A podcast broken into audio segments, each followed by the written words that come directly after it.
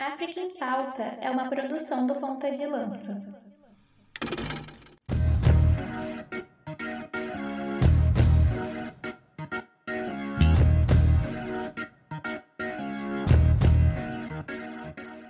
Atenção, pontas de lança! Começa agora o África em Pauta, a ponta da lança da informação sobre o continente mãe. No África em Pauta você se informa sobre política, economia, esporte, cultura e, por que não, fazer um resgate histórico e geográfico do continente onde a vida nasceu. Chegamos ao episódio de número 36, África em Pauta número 36, chegando para você em pleno Dia dos Namorados, e eu não poderia, eu não poderia fazer esse programa sem ele, esse romântico, o homem que corta mais que navalha de barbeiro de bairro na véspera de Natal. Sim, Luiz Fernando Mãos de Tesoura Filho, o homem que mais corta no Brasil. Seja bem-vindo, Luiz Fernando Filho. muito obrigado. Né? Depois dessa moral aí, eu só tenho a dizer que eu estou muito feliz de chegar a mais um episódio. Estamos próximos do número 40, né? É, eu gosto do número 40, não sei porquê, um número que eu gosto, número 40, 50, números redondos assim, mas chegar a 36 episódios num dia tão especial como o Dia dos Namorados. Olha, meu amigo, para um romântico como nós, não é nem eu, né? Um romântico como nós, principalmente você, é algo perfeito, né? Porque é, é, é, isso, né? O Marcos ele tem o seu casamento e de vez em quando nos finais de semana ele tira um tempo comigo, é mais ou menos assim. A Flávia já concordou, né? Tomou umas 3, 4 horas ele no final de semana para gravar o, o, episódio e cá estamos nós no Dia dos Namorados. É isso. É, quer mandar algum recado, Luiz, nesse Dia dos Namorados? Ou obrigado, cara. Olha o vexame que eu já tava dando, né? Um, um abraço pra minha namorada, Vitória, que deve estar tá, nesse momento, Marcos, escutando o ônibus é, saindo da faculdade em direção à Zona Norte, Fundão, Madureira. Então deve estar tá uma maravilha para ela escutando esse áudio, mas ela vai soltar um sorrisinho quando ela ouvir esse, esse podcast. É isso aí. Então, Luiz, vamos aí, né, aos nossos avisos iniciais. É primeiro avisar ao pessoal que a gente vai ter um programa um pouquinho diferente, você vai perceber uh, mais pra frente, na dinâmica. Mas enfim, fiquem com a gente aí. E participação, até o final. Hein? Ah, sim, tem participação. Exatamente. Gente, bloco principal a gente tem uma participação muito especial. Você não pode deixar de ouvir. Tá? Você não pode deixar de ouvir nosso bloco pau, né? A gente vai falar sobre eleições uh, em alguns países do continente africano, né? sobretudo Nigéria e Angola. A gente tem uma participação muito especial vindo de Angola, então você não pode perder. É, a gente quer te lembrar de nos seguir no arroba PontalancapDL no Facebook, no Instagram e no Twitter que mais cresce no Brasil. Né? E além disso, a gente também está nos principais agregadores de podcast do Brasil. Né? É, e que a gente queria te lembrar, você que escuta a gente pelo Spotify, deixe a sua avaliação, as suas estrelinhas para o PDL, porque isso ajuda muito a palavra do PDL a ser espalhada.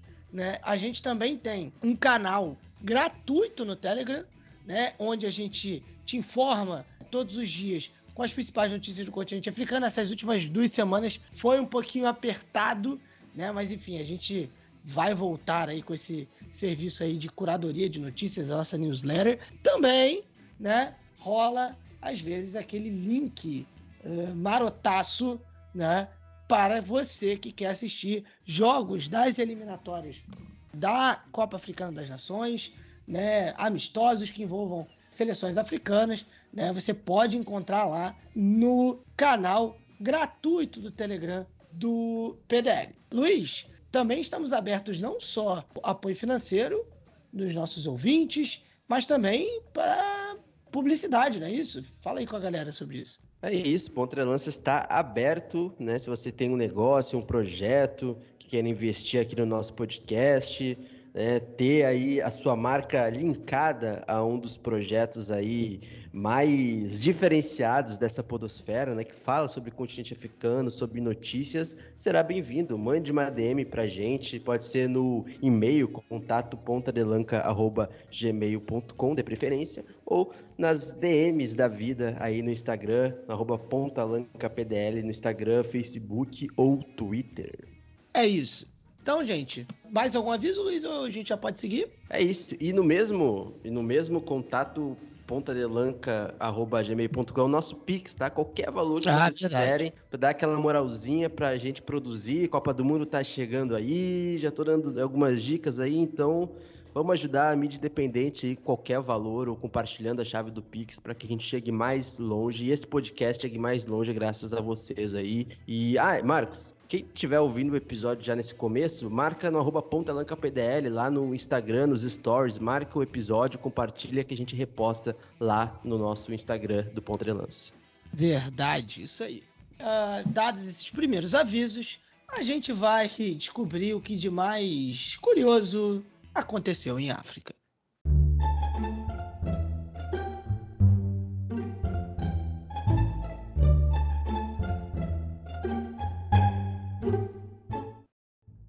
Bom, essa trilha, nessa trilha você já sabe que estamos aí lidando né, com um fato uh, talvez inusitado que aconteceu em África. Né? Ano, pass é, ano passado, não, né? semana passada, né, retrasada, né, uh, no nosso último programa, a gente teve né, o Carneiro que foi preso, né, que foi muito difícil gravar, inclusive, né, o nosso grupo, no nosso grupo de apoiadores, foi lançado lá um áudio, que eu não posso confirmar a veracidade, né, de dois minutos, onde eu não consigo falar a notícia, porque eu tô tendo uma crise de risos, mas eu não confirmo a veracidade desse áudio. Mas, nessa semana, é, a história é, é, diferente, é um pouquinho diferente. E aí, ô, Luiz, você que é o nosso especialista em dinossauros, né? Você que é o nosso paleontólogo do PDL, eu queria dizer, eu queria te perguntar, né, qual é o dinossauro que tinha uma aparência assim mais diferente? Possivelmente o da família dinossauro na Band, que eu adorava, mas eu ficava um pouco assustado, não vou mentir. Ah, aquele chefe do, do Dino, né? É, é Dino, muito estranho. Me causava uma estranheza. Era, era Dino, né, o nome? Dino Cara... da Silva Sala? Era isso, era eu acho que deve ser. É, acho que era Dino. Mas é, é, o patrão do Dino realmente era assustador. É isso. Então, é, é, é vamos seguir aqui. Então, Luiz, já, né? Enfim, sempre bom a gente ter um especialista no programa por isso, né? Por que que aconteceu? Por que a gente está falando disso? Porque simplesmente descobriram um, um dinossauro com cara tipo. um dinossauro com cara de bulldog né? Uh, enfim, é, enfim, é um dinossauro que foi desenterrado no Egito. E aí a, a aparência do dinossauro é, é, simplesmente o seguinte: braços minúsculos, um rosto achatado, como um bulldog. E aí você né, imagina. E, inclusive, assim, é um bicho que tem 6 metros. Imagina aí, 6 metros, né? Era um bípede né, e tinha cara de bulldog. Imagina uma hora da manhã vocês encontrarem um animalzinho lindo desse. Até porque, imagina. Eu acho meio difícil, né? Atualmente é, encontrar. Mas você imagina, você imagina o, o, o, que os outros dinossauros não zoavam esse, esse daí. Por quê? Ó, não sei, de repente. Ou não, né? Porque assim, Egito, um dinossauro bizarro, de repente, sei lá, era algum crossover da, da Mutante com alguma novela da Record, uma outra novela da Record. De repente ele até conseguiu alguma coisa aí. Mas enfim, é, o, o dinossauro, ele ainda não foi nomeado. Se você, inclusive, tiver sugestões aí, manda pra gente. Né? Sugestões para dar um nome para o dinossauro com cara de bulldog. É, ele foi encontrado né, por especialistas no oásis de Barraria, Barraria, perdão, né, que fica no deserto, no deserto ocidental do Egito como a gente disse, era um dinossauro bípede, ou seja, andava né, sobre duas pernas, tinha dentes pequenos e braços muito atarracados, Luiz. Atarracados, eu, eu adorei esse termo, é, Marcos. É. É, e olha só, olha só, esse estudo ele foi liderado lá pelo Centro de Paleontologia dos Vertebrados da Universidade de Mansoura, é, lá no Egito, né? E ele simplesmente vagava pelo deserto do Saara aí como quem não quer nada, há cerca de 98 milhões de anos atrás. Ou seja, é, quem viveu nessa época aí poderia animais no caso, né? Poderia estar tá passando por ali e via um animalzinho pequenininho desses aí, de apenas 6 metros, vagando pelo, pelo Saara. É, enfim, é, é complicado, né?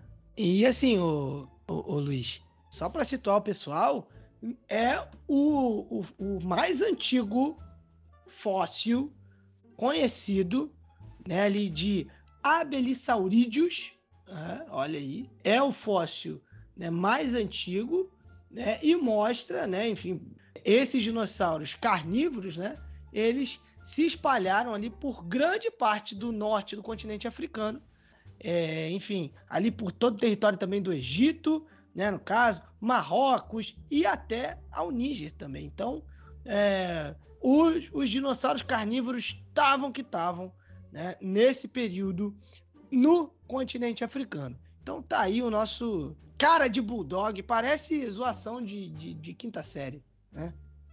É, vai o cara de bulldog, enfim. Mas tá aí o cara de bulldog do Egito, Luiz.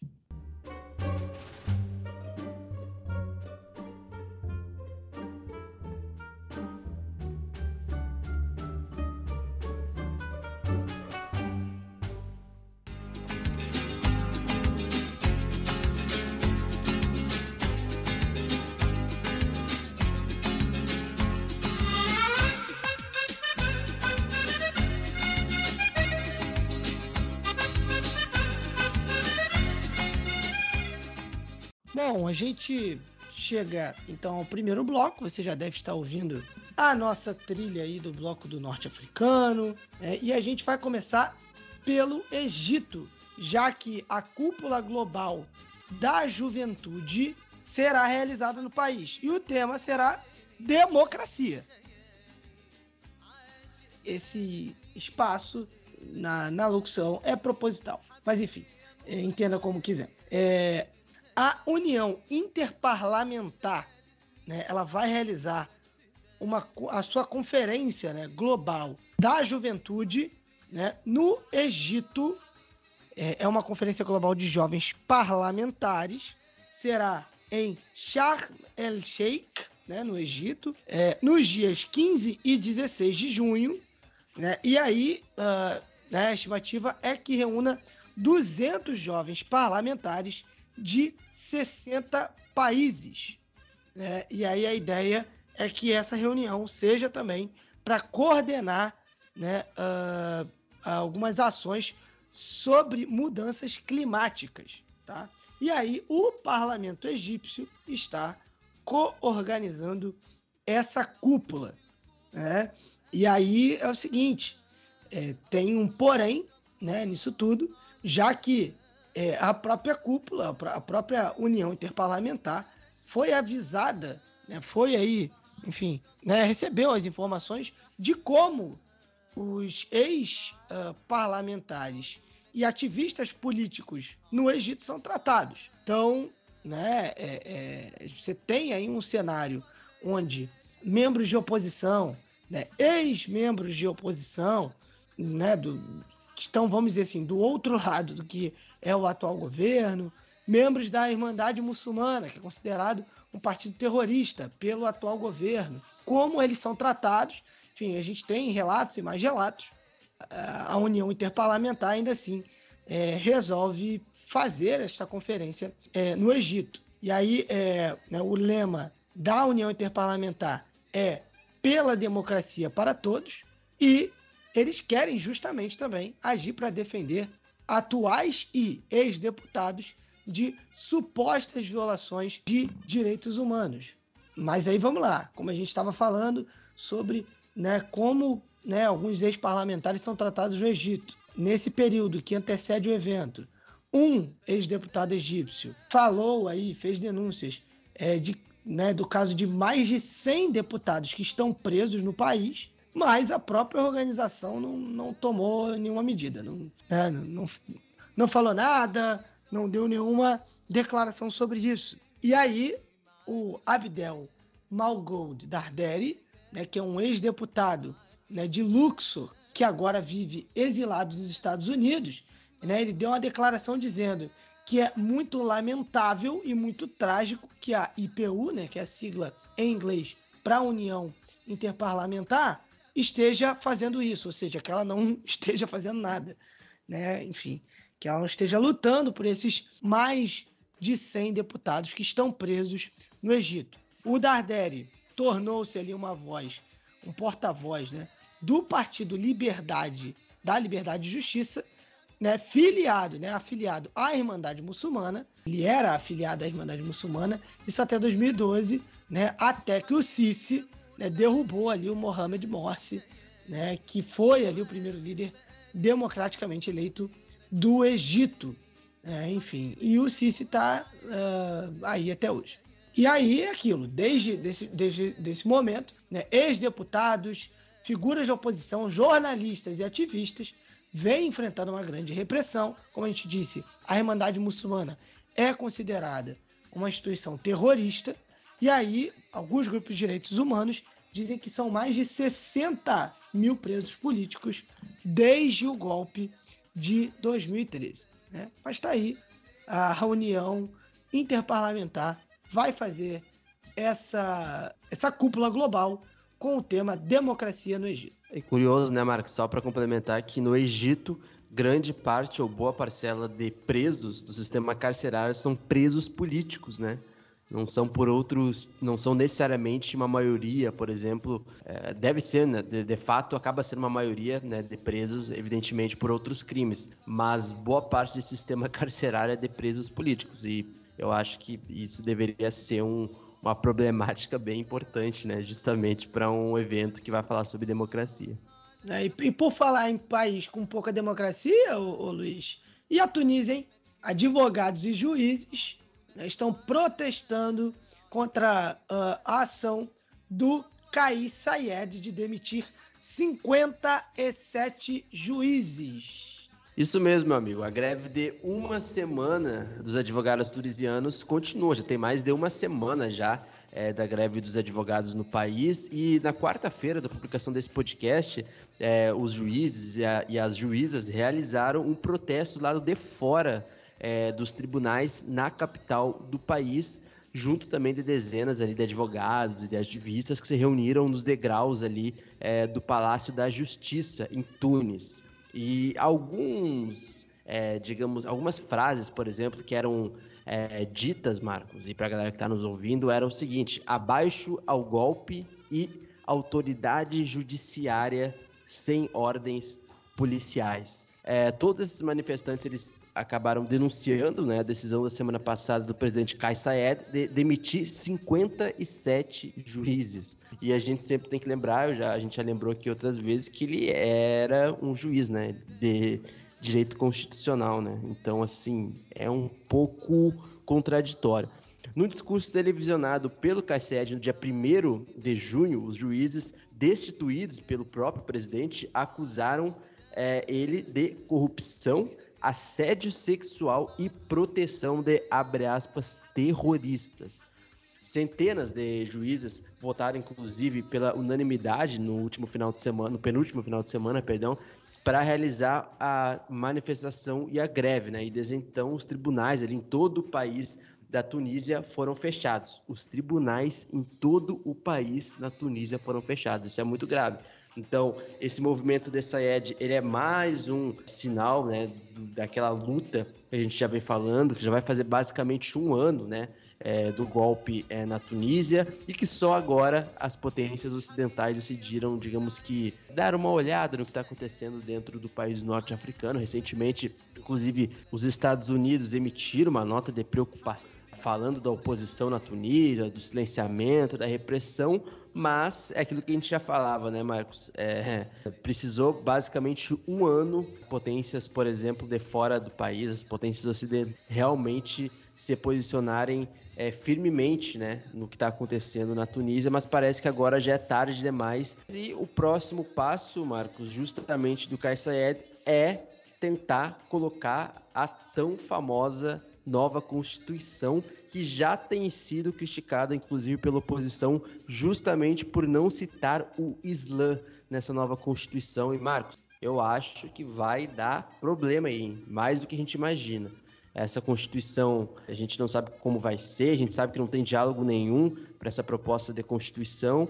É, e se fosse em qualquer outro país, já estariam falando de ditadura, né? Então, é bom a gente ficar de olho aí para ver quais serão os próximos passos, principalmente dos tribunais, né? Todos os tribunais, boa parte dos tribunais do país estão de greve, então eu acho que isso realmente é muito grave. Pois é. Enquanto isso, né, ninguém fala nada. E, quando a gente fala que ah, e o Ocidente não se pronuncia, né? Que tem que ter um aval do Ocidente para, né? né a questão não é essa, não. A questão é justamente é, lembrando né, é, é, aquilo que a gente diz por aqui da questão dos interesses. Não tem bonzinho no jogo, né? Enfim, qualquer ditadura é democracia quando atende os interesses é, de certos países. Um grande Luiz... frasista. Gostou? Eu tenho uma outra frase que Dorival, aplica... não, não. Não, não, é, não, não, não é do Dorival. Que inclusive, né? Que inclusive.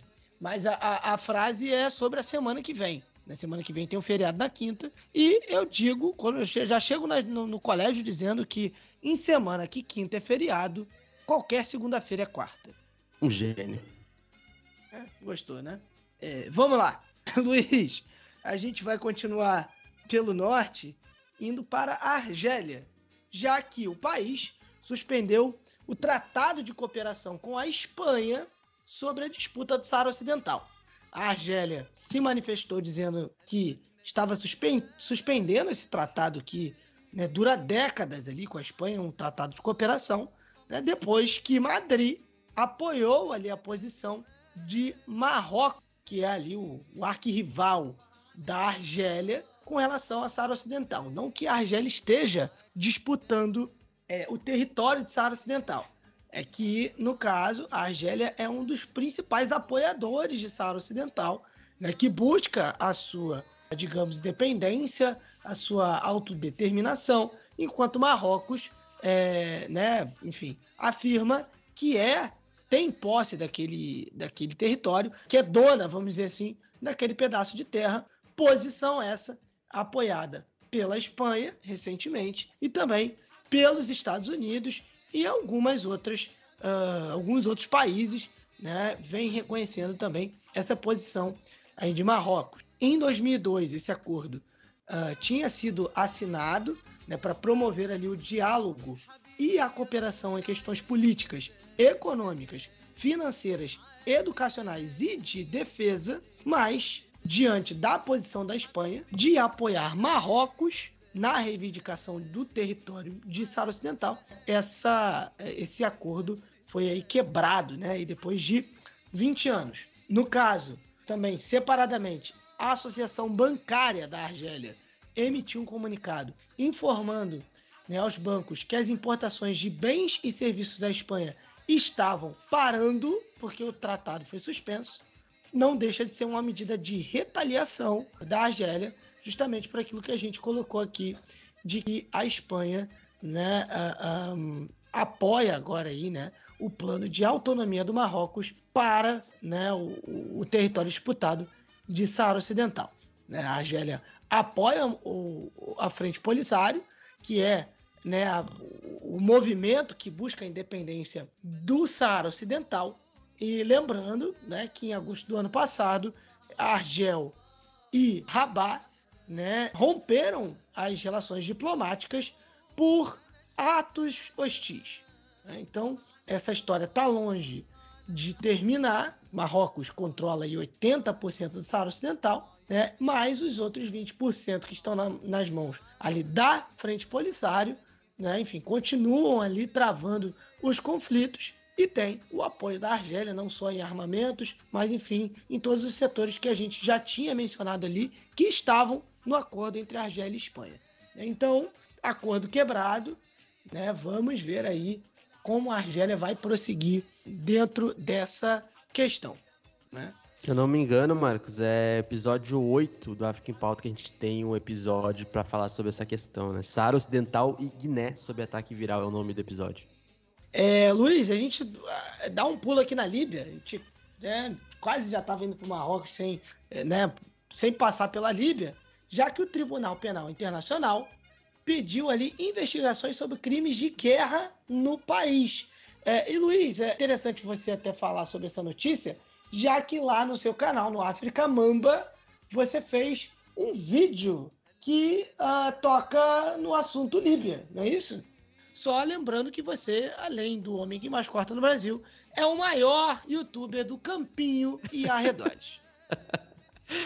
ah, cara, devo ser o, basicamente o único do campinho, né? De Madureira eu já não sei, pode ser que tenha do lado que Madureira mas já é pode... o maior, mas é o maior. ah, obrigado, amigo, obrigado. O Marcos é muito generoso, o Marcos é muito generoso. Inclusive, o vídeo da Líbia é justamente sobre o retorno da seleção após quase 10 anos, né? É, e, e, lá no África Mamba Oficial, no YouTube, o pessoal, se quiser se inscrever, né, pode assistir o vídeo lá. Fiz toda uma contextualização da guerra civil na Líbia, desde a era do Muammar Gaddafi até o momento atual. E tem muito a ver também com essa notícia que a gente vai soltar, tá? África Mundo Oficial, não esqueçam, tá? Lá vocês vão entender conflitos civis e o futebol do país voltando depois de 10 anos, né? Duas guerras civis, basicamente, que vitimaram e deixaram várias pessoas fora do seu país, né? Então, a Human Rights Watch, ela pediu na terça-feira, né, na semana de publicação desse podcast, que o Tribunal Penal Internacional investigasse as alegações ali do uso de minas terrestres em 2019, e vejam só, por paramilitares russos que lutam na Líbia. E de acordo com esse órgão de vigilância, que é, fica em Nova York, é, outros dados é, surgiram né, de grupos ali de, de desminagem, como dizem, né, é, líbios ligados aos mercenários do grupo Wagner, que a gente já citou, que tem uma atuação, tem tido uma atuação cada vez maior nos países do continente africano, principalmente no Mali, também é, na Líbia e alguns outros países aí, até em países aí que tiver, tiveram golpes militares, o grupo Wagner aí, esse grupo russo tá ligado. E aí, é, o estudo disse, né, que esses seriam uso, usos uso perdão, de armadilhas proibidas no país durante uma ofensiva é, das forças líbias do leste, né, que, tentavam capturar a capital de Trípoli. Né? Então tem toda aquela história das milícias rivais do país, é, do califa Haftar ao leste, é, do comando central, do governo central na capital Trípoli. E aí, segundo essas investigações, o grupo Wagner teria apoiado essa ofensiva né, das forças baseada no leste. E, inclusive, o Human Rights Watch, foi o Marcos que falou agora que é Human em off, obrigado, Marcos, afirmou que um grupo de, esse grupo de desminagem do lado do Ministério de Defesa, né, com sede em Trípoli, disse que haviam várias munições ali e explosivos, e esses explosivos e essas munições é, liderados, segundo é, esse, essa investigação pelo grupo Wagner, é, matou pelo menos 130 pessoas e feriram outras 196. A maioria dessas pessoas civis, pessoas comuns, entre maio de 2020 e março de 2022, principalmente nos subúrbios do sul de Trípoli. É, e aí, Marcos, é aquela coisa, né? É, tem muitas coisas que envolvem essas guerras civis, né? Como eu falei, eu dei uma explicada lá no meu canal, no África Mambo Oficial também, e liguei com o futebol. A gente tá vendo que é, realmente parece que está cada vez mais longe da Líbia tentar aí se livrar, é, digamos assim, desses conflitos civis, porque apesar da guerra civil, né, das, da grande guerra civil ter cessado, é, as rivalidades entre as milícias ainda continuam acontecendo e é bem preocupante, de fato, essa intervenção russa aí, quando o assunto é essa rivalidade né, entre o leste e o norte. Então vamos ver é, se vai ser confirmado mesmo essas investigações sobre crimes de guerra na Líbia. Saindo da Líbia, a gente vai para Marrocos, já que o país anunciou o primeiro caso confirmado da infecção por varíola dos macacos. Né? Caso foi detectado em Casablanca, maior cidade do Marrocos, cidade inclusive do atual campeão africano, o Idade, é o primeiro país do Maghreb a confirmar publicamente um caso dessa doença, que se diz aqui o estado de saúde do paciente é estável, né? não há motivo para preocupação. que uh, aqueles que tiveram contato com ele né, não mostraram nenhum sintoma até agora. O Marrocos publicou já um plano de, de vigilância e resposta para detecção e tratamento da doença. Né? No caso, a varíola dos macacos, né, ou monkeypox, é considerada é bem é, menos perigosa e contagiosa do que a varíola, né, que enfim que já foi eita do que a varíola, né, que já foi erradicada aí há mais de 40 anos. Então, vamos ficar de olho aí em como os casos da varíola de macacos é, vão ser, enfim, noticiados, qual vai ser a cobertura da mídia, é, qual vai ser o impacto da varíola dos macacos no continente africano. Tem um fato curioso, Marcos, dois fatos bem, bem rapidamente não surgiu no continente africano, né? Esse tipo né, de, de doença. E tem uma questão importante midiática, né? Que os veículos, por exemplo, britânicos, quando noticiaram e ocidentais, principalmente quando noticiaram é, a doença, é, por mais que não tenham sido no, é, surgido no continente africano, as imagens que colocavam nas reportagens eram sempre de pessoas negras, né? E aí, isso já foi uma problemática gigantesca mesmo, assim, midiática, né? Diria até mesmo racismo, porque se não surgiu no continente africano, a varíola, né, faz alusão a uma coisa que já tem um, histórico bem racista, né, quando o assunto é doenças no continente africano, né, e estereótipos. Só que aí o que que fizeram, Marcos? O noticiário, é, não lembro qual país africano, não lembro se era no Quênia, ou, ou, mas eu sei que era um veículo do continente africano, falou sobre a, é, dos macacos e colocou uma foto de capa lá de, um, de uma pessoa branca. E aí aquilo meio que chocou a galera, né? Como assim, né? Então, assim, são questões é, sensíveis, parece que passam despercebido, mas que a gente tem que ter cuidado, né? Como as representações midiáticas, às vezes, elas podem é, reafirmar preconceitos e estereótipos quando o assunto é doenças no continente africano, por exemplo, e tudo isso o, o que envolve é, essas coisas que a mídia ela pode perpetuar, né? Enfatizar. Pois é.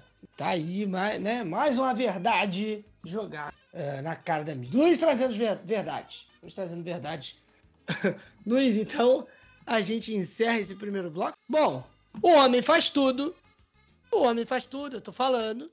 Além de ser o homem que mais corta no Brasil, o romântico, mais romântico do Rio de Janeiro, o maior youtuber do Campinho e arredores, ele também gira o esporte do continente africano. Sim, Luiz Fernando Filho faz o giro do esporte em África, te atualizando sobre as últimas é, do esporte no continente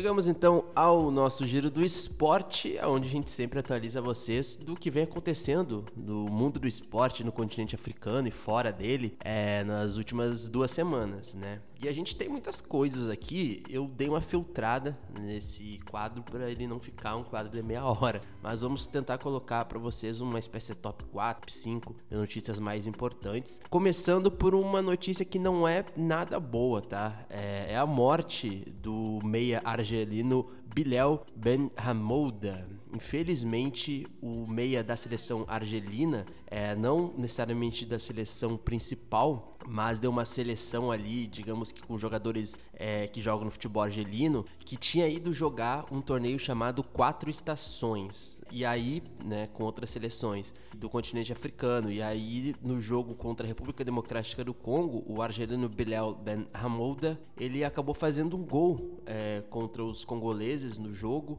né, na vitória é, da seleção. Só que na volta para o, o, seu país, né, para a sua cidade, né, ele que é um atleta do USM Alger, né, um dos principais clubes da Argélia, na volta ele acabou sofrendo um acidente de carro e acabou falecendo com apenas 24 anos. Ben Hamouda era um dos principais jogadores do campeonato argelino, é, tinha aí até um boato que ele poderia estar migrando na próxima janela para a Europa, mas infelizmente esse acidente vitimou o meia de 24 anos que tinha um belo futuro pela frente e é realmente uma notícia que não tem como a gente não noticiar. O ex-jogador aí da seleção argelina se despede num acidente trágico né, um acidente de carro enquanto voltava do jogo que ele havia marcado um gol um dia antes contra a República Democrática do Congo.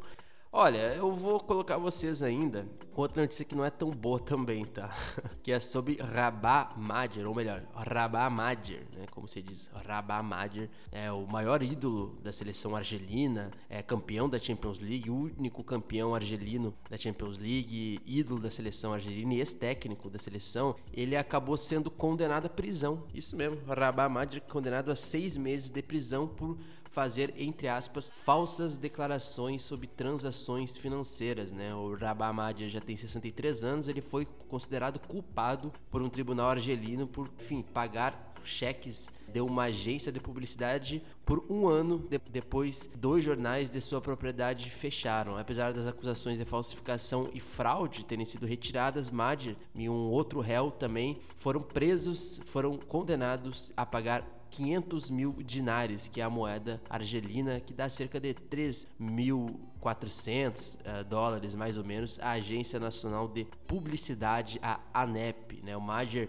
como eu disse, é um ídolo histórico também, mas infelizmente para ele, ele foi condenado e possivelmente não será preso, mas aí vai ter que pagar aí um, uma quantia considerável, mas que para ele não deve ser tanta coisa assim, então condenado ali por falsas declarações sobre transações transações financeiras, né? Vamos então da Argélia, agora a gente vai pro atletismo, fora da Argélia, justamente aonde o keniano Ferdinand Omaniala se tornou campeão africano dos 100 metros masculinos depois de vencer o atual campeão Kani Simbini da África do Sul por apenas 3 milésimos de segundo. A competição foi disputada nas Ilhas Maurícios, né? Os dois acabaram terminando a final em um tempo de 9 segundos e 93 milésimos, né? Um novo recorde, inclusive, do campeonato africano. Mas no final, o Maniala acabou ali recebendo uma correção de um tempo de 9 segundos, 927 milésimos após uma foto final. O atleta de 26 anos, né? Ele é apenas o segundo queniano a se tornar campeão continental nos 100 metros, né?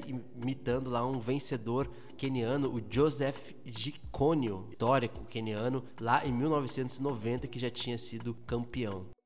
Tem a Gina Bass também conquistou o título de 100 metros no feminino e um novo recorde pessoal de 11 segundos e 6 milésimos para entregar também o primeiro título africano da Gâmbia. Então a gambiana Gina Bass foi a campeã dos 100 metros feminino, primeiro título do país nessa distância. A Toby Amuzan, da Nigéria, também estabeleceu um novo recorde no campeonato nos 100 metros com barreiras feminino, ganhando o ouro com 12 segundos e 57 milésimos. Ou seja, uma semana bastante cheia aí é, para o atletismo do continente africano, vários recordes, países inéditos vencendo aí no atletismo, então foi bastante interessante aí é, o atletismo no continente africano, que é sempre forte, né, nos 100 metros, é, maratona, então colocamos aí uma atualização sobre o atletismo. Agora, para começar a encerrar, tem esse é, assunto e depois mais um outro, para encerrar o Giro do Esporte, a gente vai falar sobre o uma suspensão vitalícia de um clube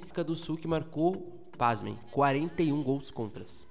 Isso, 41 gols contras. É sério.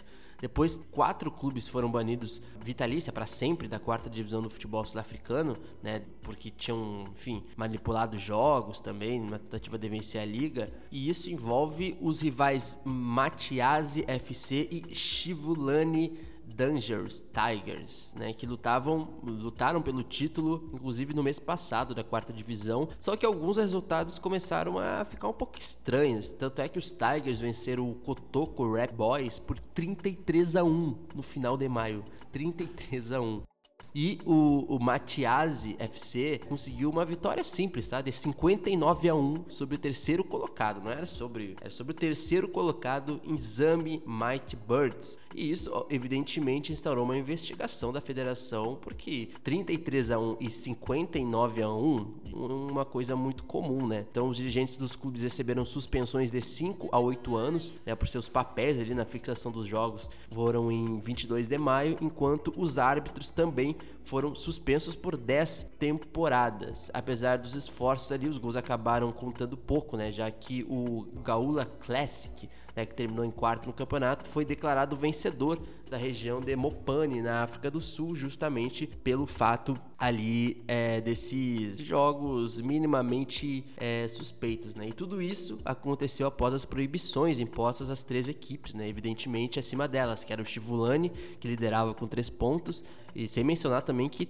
eh, estavam a 16 gols à frente de diferença para o segundo colocado, né? O Matiasi também, né? O Matiasi tinha sido também num desses jogos aí de 33 a 1, de 59 a 1, também foi punido, então o comitê também disciplinar já encontrou alguns indícios também que havia evidentemente uma cooperação dos jogadores ali, né? Principalmente os jogadores das quatro equipes da província ali de Limpopo, né?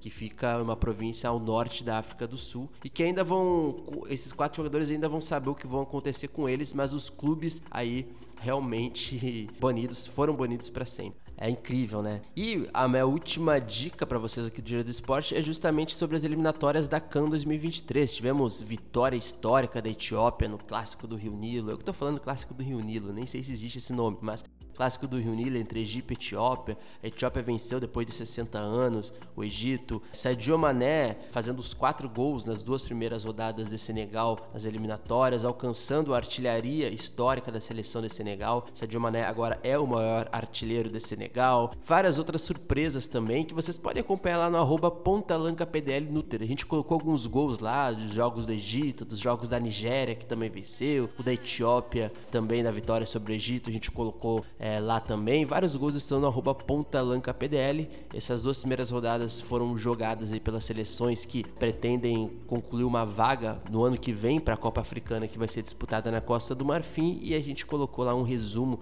da, dos jogos mais importantes das eliminatórias, até porque são mais de, são mais de 40 seleções, né? Então é difícil a gente colocar tudo aqui nesse podcast, beleza? Então é isso, a gente vai voltar daqui a pouco agora para o segundo bloco e espero que vocês tenham sido aí bem atualizados. O que mais importante tem acontecido no continente africano dentro do esporte, beleza? Então daqui a duas semanas a gente retorna com o Giro do Esporte, a sua atualização sobre o mundo esportivo em África.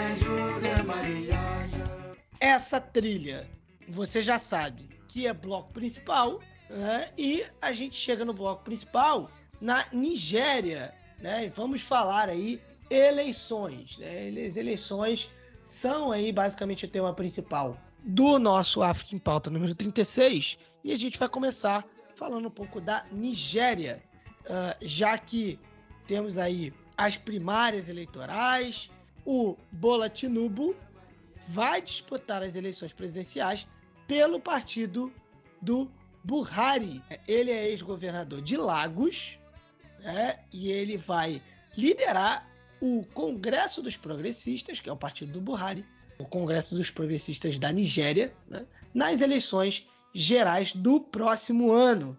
É, ele teve uma vitória é, esmagadora né, nas primárias do partido. É, enfim, ele teve mais da metade dos votos na convenção né, do, do Congresso dos Progressistas da Nigéria.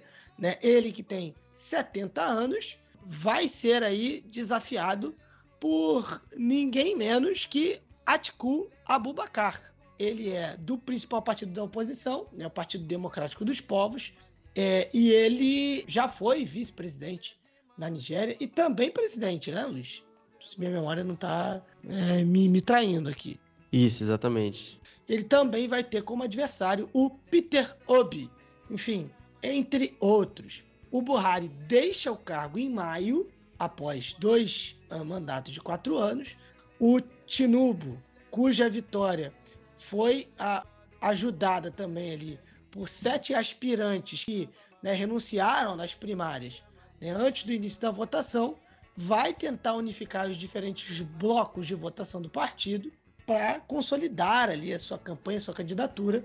Né? Ele que teve aí 1.271 votos para derrotar, derrotar o seu rival mais próximo, né? o ex-ministro dos Transportes, o Rotimi Amaesh, que teve 316 votos. Né? Então, uma vitória esmagadora. Né? O ex-vice-presidente, Ieme Ozimbajo, ficou em terceiro lugar, com 235, enquanto o presidente do Senado, o Ahmad Lawan, teve 152 votos. E, Marcos, é, foi bastante disputado é, essa, essas primárias aí. É, o Tinubu, né, como tu disse, teve aí 1.271 votos, teve uma distância bem grande é, para o segundo e terceiro colocado, né, o Amaest Rotimi, que ficou com 316 votos, né? E depois o IEMI Ozibajo, como tu já tinha falado também. Mas assim, é, Marcos, eu vou, eu vou uh, umas coisas que foram muito específicas dessas primárias, né? Uma foi Buhari chegando ao som de uma banda, e isso foi muito legal, a gente postou lá no arroba pontalanca PDL no Twitter, tinha bandinha e tudo, assim, chegou com uma banda no dia da votação das primárias, né? E uma outra questão, Marcos, que teve uma briga generalizada é, tá, não tô exagerando um pouco, não foi tão generalizado, mas foi uma troca de sopapos, ou supapos, é, entre é, o Tinubu e o Yemi Ozibajo, Marcos. E, inclusive, viralizou na Nigéria é, durante as votações ali, se desentenderam. Então, assim, e o, o senhor Ahmed Tinubu, Tinubu, já tem 77 anos, né? Então já é um senhor também, né? Se prestando a, a, a esse tipo de coisa, é um absurdo mas é, ele vai, Marco, principalmente concorrer com uma fama, né? Porque ele já foi, já teve uma administração, principalmente em Lagos, né? um ex-governador, e Lagos é a maior cidade da Nigéria, ou seja, uma administração entre 99 e 2007, ou seja, teve mais de um mandato como governador de, da maior cidade nigeriana. Então, isso, de certa forma, é, já coloca ele como uma, um figurante, um representante, perdão, com bastante influência ali e bastante experiência quando a gente fala em relação ao sistema eleitoral, ao que o povo acha. Por outro lado, também já faz um tempinho, né? Já faz mais de 10 anos que ele governou Lagos, só que agora ele vai tentar trazer de novo ali, principalmente o eleitorado é, nigeriano, Marcos, que tem costumado, digamos que, colocar em xeque algumas questões particulares, Marcos, e principalmente relacionado à saúde do Tinubo, porque tem uma imagem, Marcos, um, uma sequência de um vídeo quando ele é eleito ali para representar é o partido é, nas eleições, que o Buhari, com 77 anos, tem que ajudá-lo a levantar a bandeira, porque ele simplesmente não tinha força para levantar a bandeira para comemorar a vitória ali nas primárias. E o Tinubu tem 70 anos de idade, o, o, o Buhari tem 77. O Buhari teve que ajudar ele. E isso já vem de um eleitorado que vem desconfiando da possibilidade de ele não estar em boas condições de saúde para representar a Nigéria, para fazer uma campanha eleitoral e presidencial. Então, é bom a gente ficar de olho, inclusive sobre alegações também de corrupção nas antigas gestões, mas que nada foi comprovado. Então, tem essa questão aí. A gente já falou também sobre essa questão é, religiosa que deve é, ser colocada em xeque durante as eleições de 2023 principalmente entre norte e sul, né, é eleito ali do partido do Buhari para representar o partido da situação em 2023. É, inclusive havia, digamos, pressão por um candidato ali de consenso, para evitar uma votação na convenção, porque isso poderia dividir o partido e o partido desunido, blocos diferentes ali de, de votação, poderia enfraquecer a campanha. É, mas a, a, a, votação na convenção aconteceu. É, alguns governadores ali influentes do APC declararam que apoiavam um candidato do Sul para suceder o Buhari, né, já que o Buhari é do Norte, e aí, né, numa, numa tentativa, vamos dizer assim, de dar continuidade a um acordo meio controverso né, para alternar o poder entre o Norte e o sul da Nigéria. Houve aí esse apoio declarado. Né? O Tinubu, né? o Luiz já deu alguns detalhes dele aí. Vale acrescentar que ele é um muçulmano né? do sul da Nigéria e tem que decidir ali se ele vai procurar um político cristão no norte e porque assim você tem essa essa questão religiosa também, que influencia muito né, no voto na Nigéria. Enfim, ele pode tentar ali também se aliar com outro muçulmano, né, ali no sul, né, mas enfim, pode, pode ter um peso eleitoral para ele, né, uma questão de votos, não é isso, Luiz? É por, muito por conta dessa questão religiosa.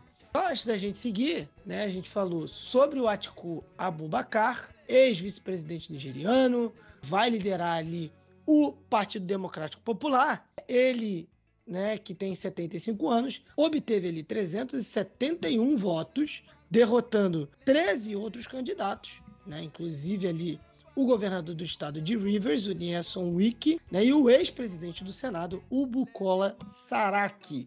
Ele conseguiu 371 votos uh, dentre 750. Quantitativo bom, se considerando o número de candidatos né? E, o, e a quantidade de delegados que votaram.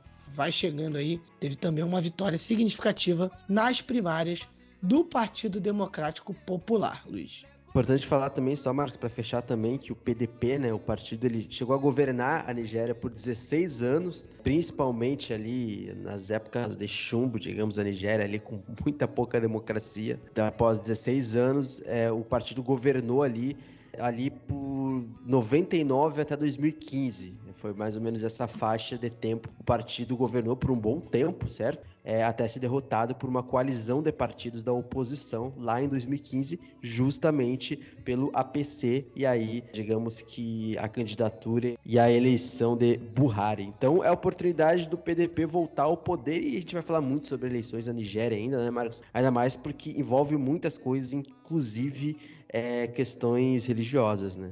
É, exatamente. E, e, por falar em questões religiosas, Luiz, a gente teve né, um, ataque, um atentado no estado de Ondo. Parece que sai da pauta de, de eleições, mas assim, não sai porque, como foi um, um, um ataque né, religioso, né, isso com certeza vai uh, habitar o, o debate né, eleitoral na Nigéria apesar de, de ser meio que unanimidade a questão uh, do ataque, do, enfim, do, do, terrorismo, enfim. Mas, falando aí propriamente da notícia, homens armados mataram 40, 40 fiéis dentro, dentro de uma igreja no estado de Ondo, né, que fica no sudoeste da Nigéria. O presidente, o Muhammadu Buhari, pronunciou, né, ele disse que apenas demônios da região inferior poderiam ter feito esse ato covarde, aspas bem enfáticas. Eles entraram na igreja católica de São Francisco, né, na cidade de Owo, uh, e atiraram ali contra a congregação uh, durante um culto ali que marcava o feriado de Pentecostes. A Nigéria negou ali os relatos iniciais de que o, o padre havia sequestrado, havia essa, né, essa informação, mas enfim.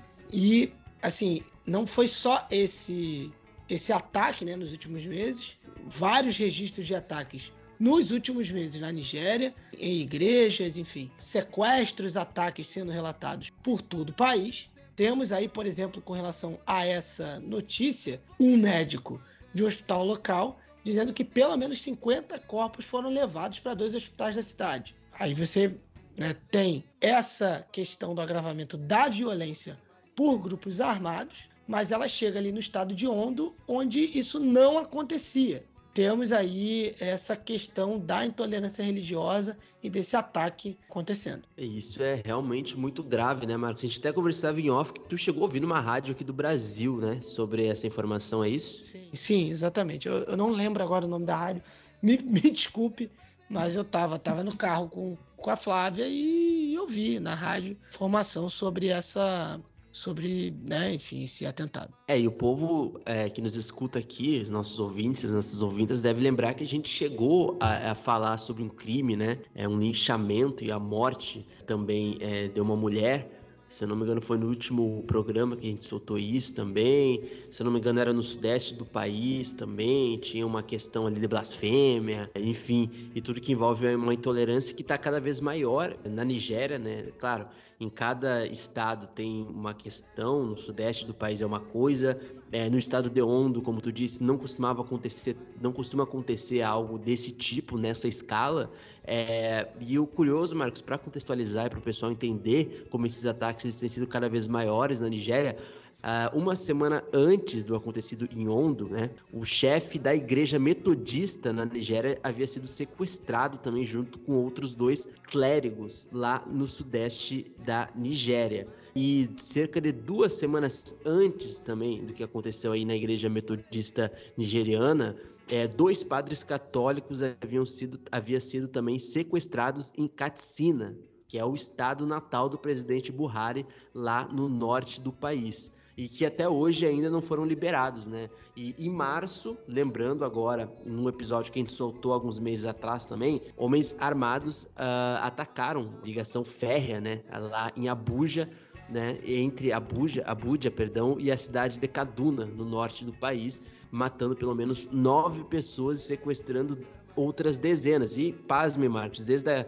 daquele podcast que a gente soltou, e o pessoal pode ouvir para entender melhor é, toda a situação e o contexto, é, muitas dessas pessoas ainda estão em cárcere privado, assim. Dizem que pode ter uma célula terrorista aí, né, Marcos? Mas que não tem nada oficial ainda. É, no caso, ô Luiz, né, a, o, o Estado Islâmico na África Ocidental está sendo aí acusado pelo governo nigeriano por este ataque. Especialistas né, em segurança expressaram um certo ceticismo né, sobre isso, né, é, no caso, o Estado Islâmico na África Ocidental, né, cuja sigla é ISWAP, não reivindicou ainda o, o ataque, mas a acusação já foi feita pelo governo. Sendo que assim, o swap ele é, é, ele é conhecido por assumir, geralmente, né, por reivindicar rapidamente é, esse tipo de, de atentado, esse tipo de. Né, não só esse tipo de atentado, mas qualquer tipo de atentado realizado pelo grupo. Então, por isso que ainda há uma certa desconfiança com relação à autoria. É, por exemplo, no mês passado, o grupo reivindicou a responsabilidade ali por um ataque a um evento cultural no estado de Koji, né? E também um atentado à bomba no estado de Taraba, que acabou é, causando aí 30 vítimas.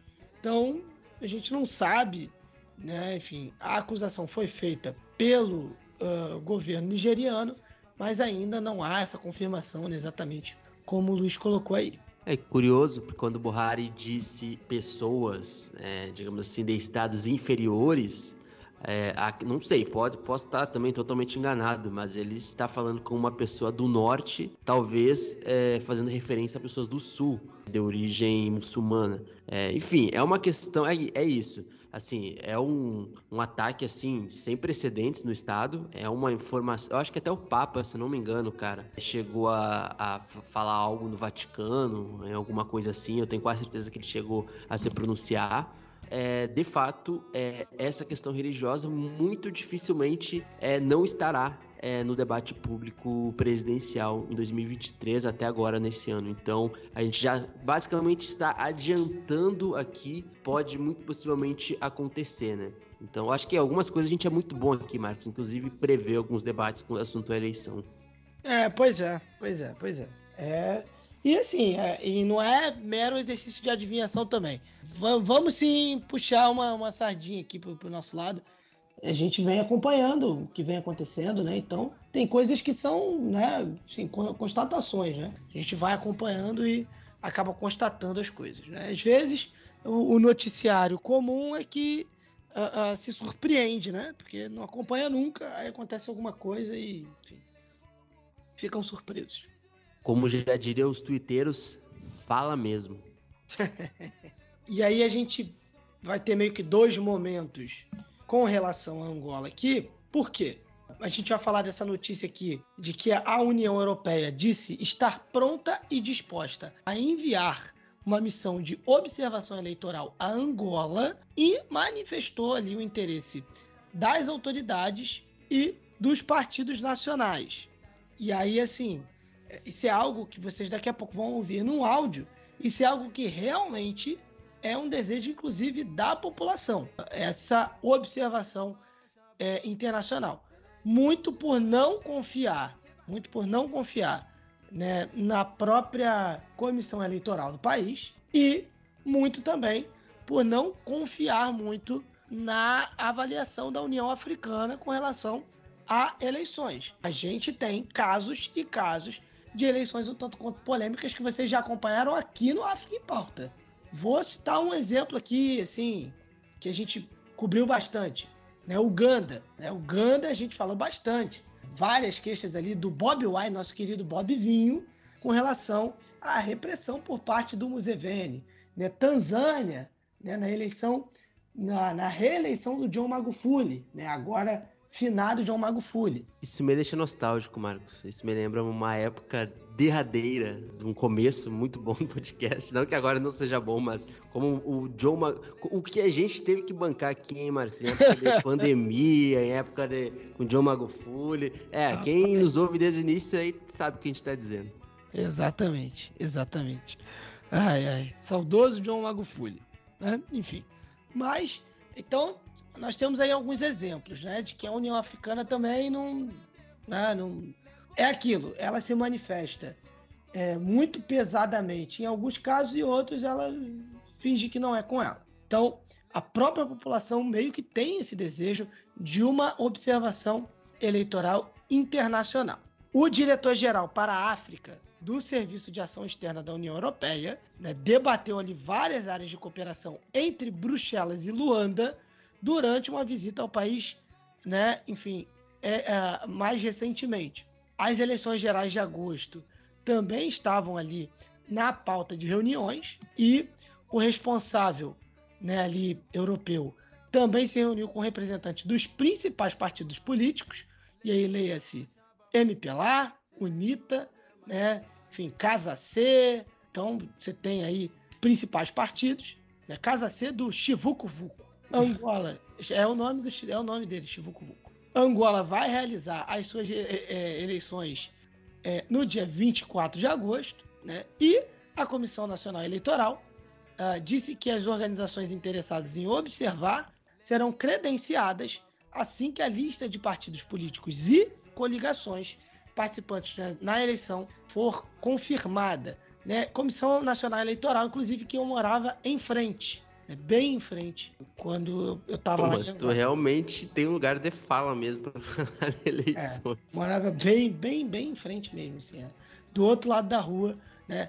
Se tiver né, algum ouvinte de Angola aí vai saber onde eu morava, né? Ali na, na, na Maianga, né? Na rua Milcar Cabral, vai saber exatamente onde eu morava com essa informação. Né? Aí que eu acabei de passar. E na esquina fazia aulas de Kuduro nas não, horas livres. Kuduro era aos domingos lá na, na, na, Marginal de Luanda, que eu tentei realmente ali, mas não, não rolou, não. Não rolou. Não, não consegui. Né? Os professores perderam a paciência e com razão. Tota, eu, tô, eu sou mais sem ritmo do que as torcidas organizadas uh, de um certo estado que eu não vou citar para não arranjar confusão. É, mas, Luiz, é, a gente vai, né? A gente falou aqui de Angola e a gente vai agora para a participação do Cláudio Silva, que vai falar com a gente sobre eleições em Angola, mas não só isso. Ele escreveu um artigo recentemente para The African Conversation né, e uh, falando de uma, enfim, de uma fraude envolvendo uma empresa espanhola, enfim, nas eleições de Angola. Eu não vou ficar dando muito spoiler, porque, enfim, ele vai, vai fazer uma abordagem bem completa né? Creio que vocês vão gostar bastante.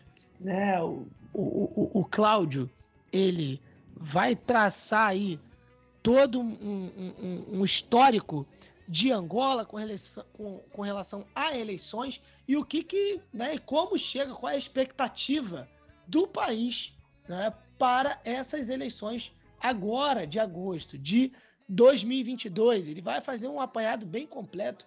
Então, assim, sugiro que você se segure aí as pontas ouça, porque tá muito completo, tá com muita informação sobre as eleições de Angola. Então, uh, Cláudio, muito obrigado pela participação.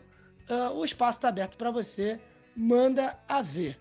Boa tarde, Marcos. Uh, boa tarde a toda a equipa do Ponta de Lança.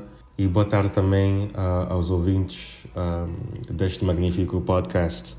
Eu chamo-me Cláudio Silva, sou um empreendedor e quase escritor residente em Luanda, capital angolana, e a convite do Ponta de Lança vim falar-vos um pouco sobre as eleições em Angola.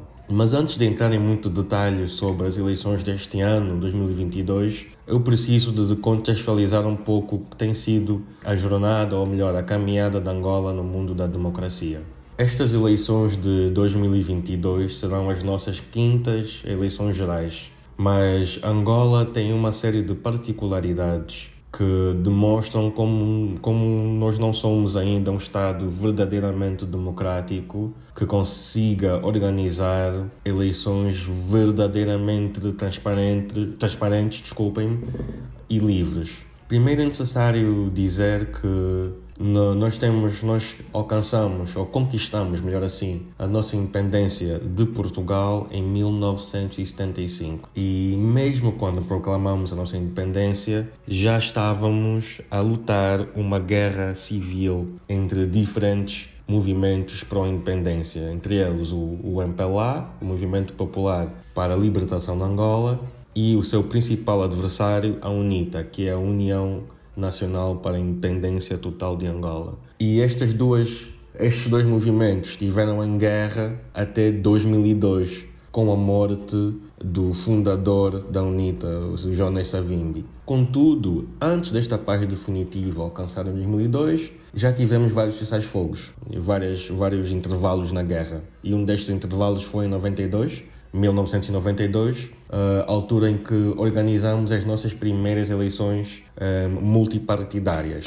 Porque aí, depois, depois da, da queda do muro, do muro de Berlim, o país, ou melhor, o governo na altura, né, o MPLA, que é o único governo que tivemos até hoje em Angola, decidiu então abandonar o marxismo-leninismo e abraçar a, a democracia multipartidária.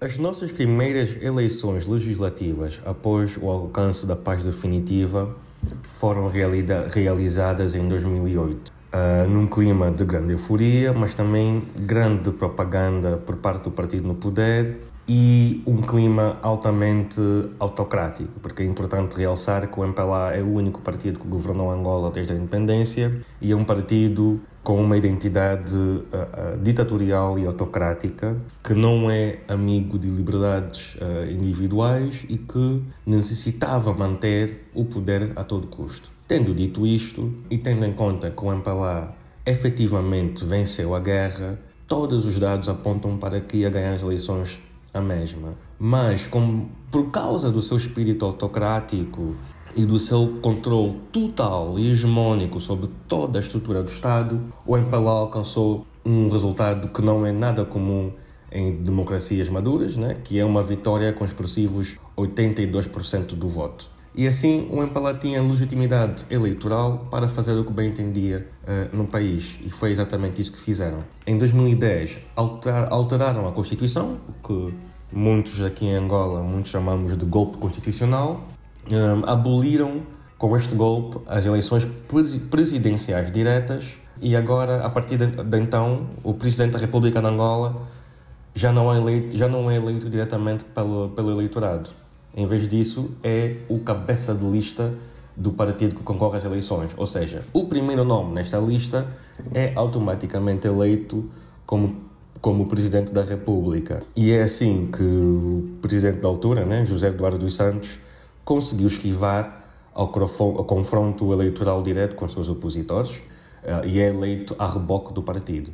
Após uh, as eleições de 2008 e o golpe constitucional 2010, conseguimos organizar mais duas eleições. A de 2012, que o MPLA também ganhou com uma expressiva maioria absoluta, e as eleições de 2017, que foram muito mais contestadas a nível eleitoral, não é? Houve, já havia muito mais desgaste com o, o governo do MPLA, havia muito mais contestação aberta do público, né, da população, o MPLA mostrava índices de autocracia exacerbada, prisões arbitrárias, mortes, uma incapacidade de lidar com, com opiniões contrárias e com a pluralidade de pensamento, de tal nível que o partido, né, o MPLA, decidiu que não iria mais concorrer com José Eduardo dos Santos como cabeça de lista, mas sim com o, o João Lourenço, que foi supostamente escolhido a dedo pelo, pelo presidente da altura, José Eduardo dos Santos.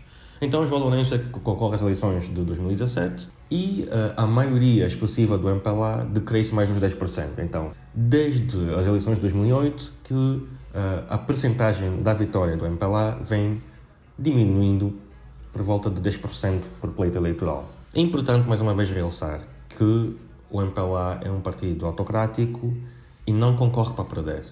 As eleições nunca são totalmente livres e justas. O MPLA um, controla todo o aparelho do Estado, todos os recursos do Estado e a comunicação social, comunicação social estatal. É mesmo importante dizer que as eleições em Angola nunca foram um referendo da vontade de escolha uh, do público. É simplesmente um instrumento que o MPLA e que o regime do MPLA utiliza para conferir legitimidade nacional e internacional ao, ao seu regime. Como dissemos, é um regime autocrático, mas mais do que isso, é um regime totalmente dependente da corrupção. E o que o MPLA faz com as eleições é simplesmente exportar o seu modelo de corrupção que usa para gerir o Estado para um modelo mais micro para gerir as eleições. Não são as estruturas do Estado que, estão, que são responsáveis pelas eleições em Angola, mas sim uma estrutura paralela dos serviços de segurança e da cúpula dura do partido no poder que constantemente utilizam órgãos extra-estatais para infiltrar um, instituições como a Comissão Nacional Eleitoral, para retirar poder a essa comissão e inserir o poder pessoal da Presidência da República. O que vamos assistindo é exatamente a mesma coisa agora em 2022, né, que são as nossas quintas eleições gerais, digamos assim. Mais uma vez, uh, o MPLA demonstra que a sua fraude não é bruta. Né? O MPLA é um partido minimamente sofisticado no que toca à fraude eleitoral e conseguiu aperfeiçoar o seu sistema ao longo dos, dos pleitos passados. Não é um regime que rouba urnas e que, e que utiliza esse tipo de táticas extremamente visíveis. É um regime que começa a fazer a fraude de forma muito subtil corrompendo o próprio software eleitoral, mandando fabricar um, boletins de votos em números bastante excessivos, manipular a opinião pública com base na completa manipulação um, dos, dos, órgãos de comunicação social, né? De, a propaganda que nós vemos nos noticiários estatais são de um nível bastante elevado até para um país que se quer dizer democrático. Isto porque o MPLA sabe que basta apenas dar a entender que faz eleições. Para continuar a sentar-se à mesa com as, com as principais potências mundiais, né, que são os seus clientes, com as principais, com as principais, para continuar a fazer parte dos principais, das principais organizações mundiais, para continuar a receber doações e ser um parceiro privilegiado no que toca à, à venda de crude a nível internacional, né, que é o, de longe o principal, a principal exportação nacional, né, é cerca de 97% da nossa, das nossas exportações é, é, é, é, petróleo. Para continuar a fazer parte deste clube, necessita demonstrar que realiza eleições. Os seus parceiros internacionais não querem saber se as eleições são fraudulentas, se parecem, se parecem é, extremamente uh, dúbias, mas desde que haja uma, um verniz, uma ideia de que são livres e justas, eh, a comunidade internacional aceita. O MPLA aperfeiçoa este modelo de realizar eleições altamente manipuladas e dar então um, aquela ideia, aquele verniz que foram livres e transparentes. É por isso que as últimas eleições não tiveram uh, muitos observadores internacionais, não houve um escrutínio uh, como deve ser feito pela, por instituições americanas ou europeias e mesmo a, a, União Africana, que perdeu muita credibilidade no continente pelo seu apoio ou falta de condenação de golpes de Estado, fez, teceu algum elogio mais tonteante, mesmo assim, para a comunidade internacional, as eleições foram livres e justas. E é assim que o MPLA consegue uh, manter esta esta imagem de ser um país uh, minimamente democrático e de, e de direito. E neste ano, uh, obviamente, vamos ter eleições novamente. Serão as eleições mais contestadas de sempre. Várias sondagens que, que, que vamos vendo apontam para uma derrota certa do, do MPLA, mas mesmo assim ninguém cá sabe o que terá o dia da manhã. Ninguém sabe qual será o resultado, como dizemos aqui, cozinhado pelo partido no poder, porque uh, não é um partido que está, que está pronto para sair uh, do poder em Angola, não é um partido que está pronto para admitir uma derrota numas eleições. E por isso vemos o repetir de alguns atos, como a contratação da empresa espanhola Indra, que foi, que é fortemente contestada cá em Angola pela sociedade civil e pelos partidos na oposição por causa do seu, da sua participação nas eleições passadas e a sua, a sua conduta dúbia e possivelmente corrupta nessas eleições. Né? A Indra é vista cá em Angola como um, uma empresa aliada aos, aos interesses da MPLA e, um, infelizmente, teve uma, algumas práticas questionáveis, digamos assim. Por exemplo, a impressão de milhões de boletins de voto para além do que era necessário, a, o, a forma como vencem concursos públicos que são anunciados numa sexta-feira e eles vencem, uh, são anunciados numa sexta-feira pelo partido no poder, que dá dois dias inúteis aos concorrentes para apresentarem suas propostas e miraculosamente ainda tem tudo pronto para apresentar na segunda-feira seguinte. Este tipo de práticas demonstram que, ou melhor, estes factos dão a entender que a Indra está comprometida com a Angola e não é do interesse da Indra nem do regime mudar o status quo. E é por isso que nós temos tido vários confrontos, vários protestos que às vezes tornam-se violentos, prisões arbitrárias, porque a sociedade civil está a contestar veementemente a nova contratação da Indra nestas eleições de 2022. Um, os partidos na oposição alegam que, os concursos públicos que a Indra vence são viciados e não existe nesse momento confiança por parte do eleitorado nas eleições. Há uma desconfiança, até porque, mais uma vez, o, o, o MPLA mostra que não está preparado para eleições totalmente livres e justas.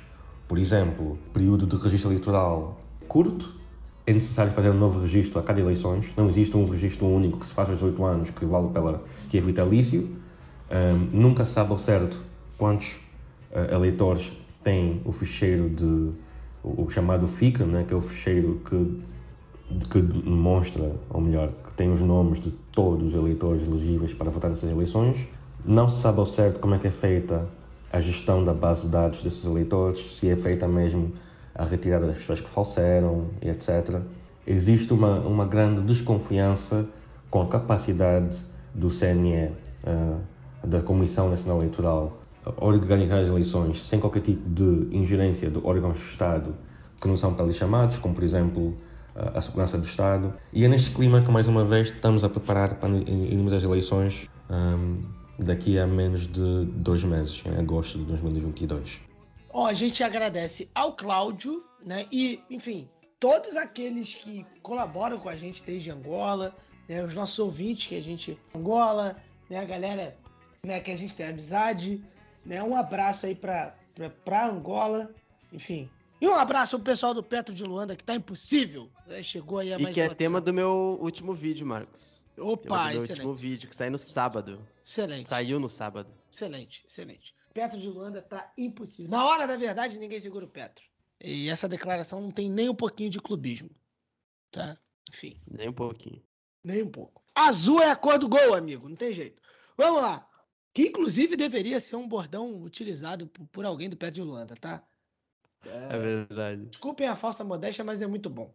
Vamos para o Mali, né? Enfim, a gente tá falando aí sobre eleições, sobre democracia, uh, e o Mali, uh, né, através da sua junta militar, né, anunciou que levará 24 meses, a partir de março de 2022, para restaurar o regime civil.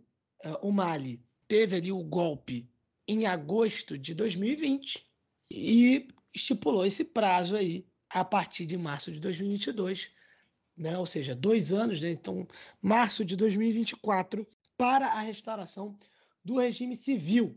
Essa declaração veio através do Abdoulaye Maiga, né, no dia 6 de junho, uh, e, essa, e esse daí é o último movimento né, nas negociações com o bloco regional, né, o CDAO, né, a Comunidade dos Estados da África Ocidental, para suspender ali as sanções prejudicam a economia. É, havia um prazo anterior, ali de, dois, de, de cinco anos, perdão, né, uma proposta de prazo eleitoral de cinco anos que foi uh, rejeitada, né, revista aí para dois anos. Inclusive a CDAO tinha achado cinco anos demais.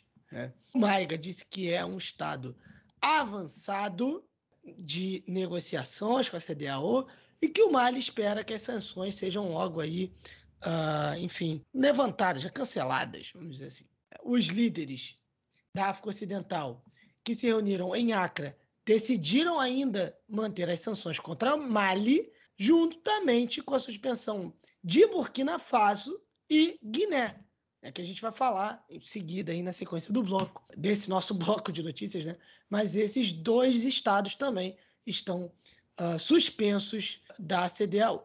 Então, essas medidas elas podem ser suspensas se os governantes militares dos três países decidirem acelerar os planos para o retorno ao regime civil. Né? A gente citou Burkina Faso, né, Luiz?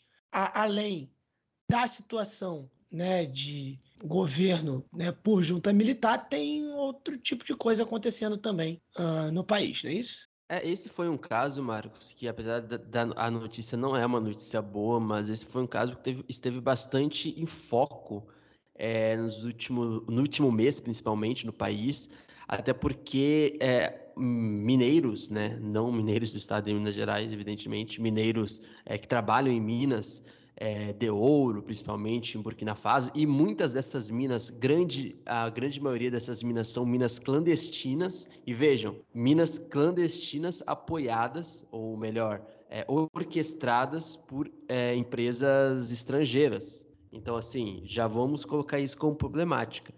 É, e acerca, e, em 16 de abril, já mais de, de um mês, né, dois meses quase, é, oito mineiros ficaram presos no subsolo é, numa mina de zinco ali em Burkina Faso.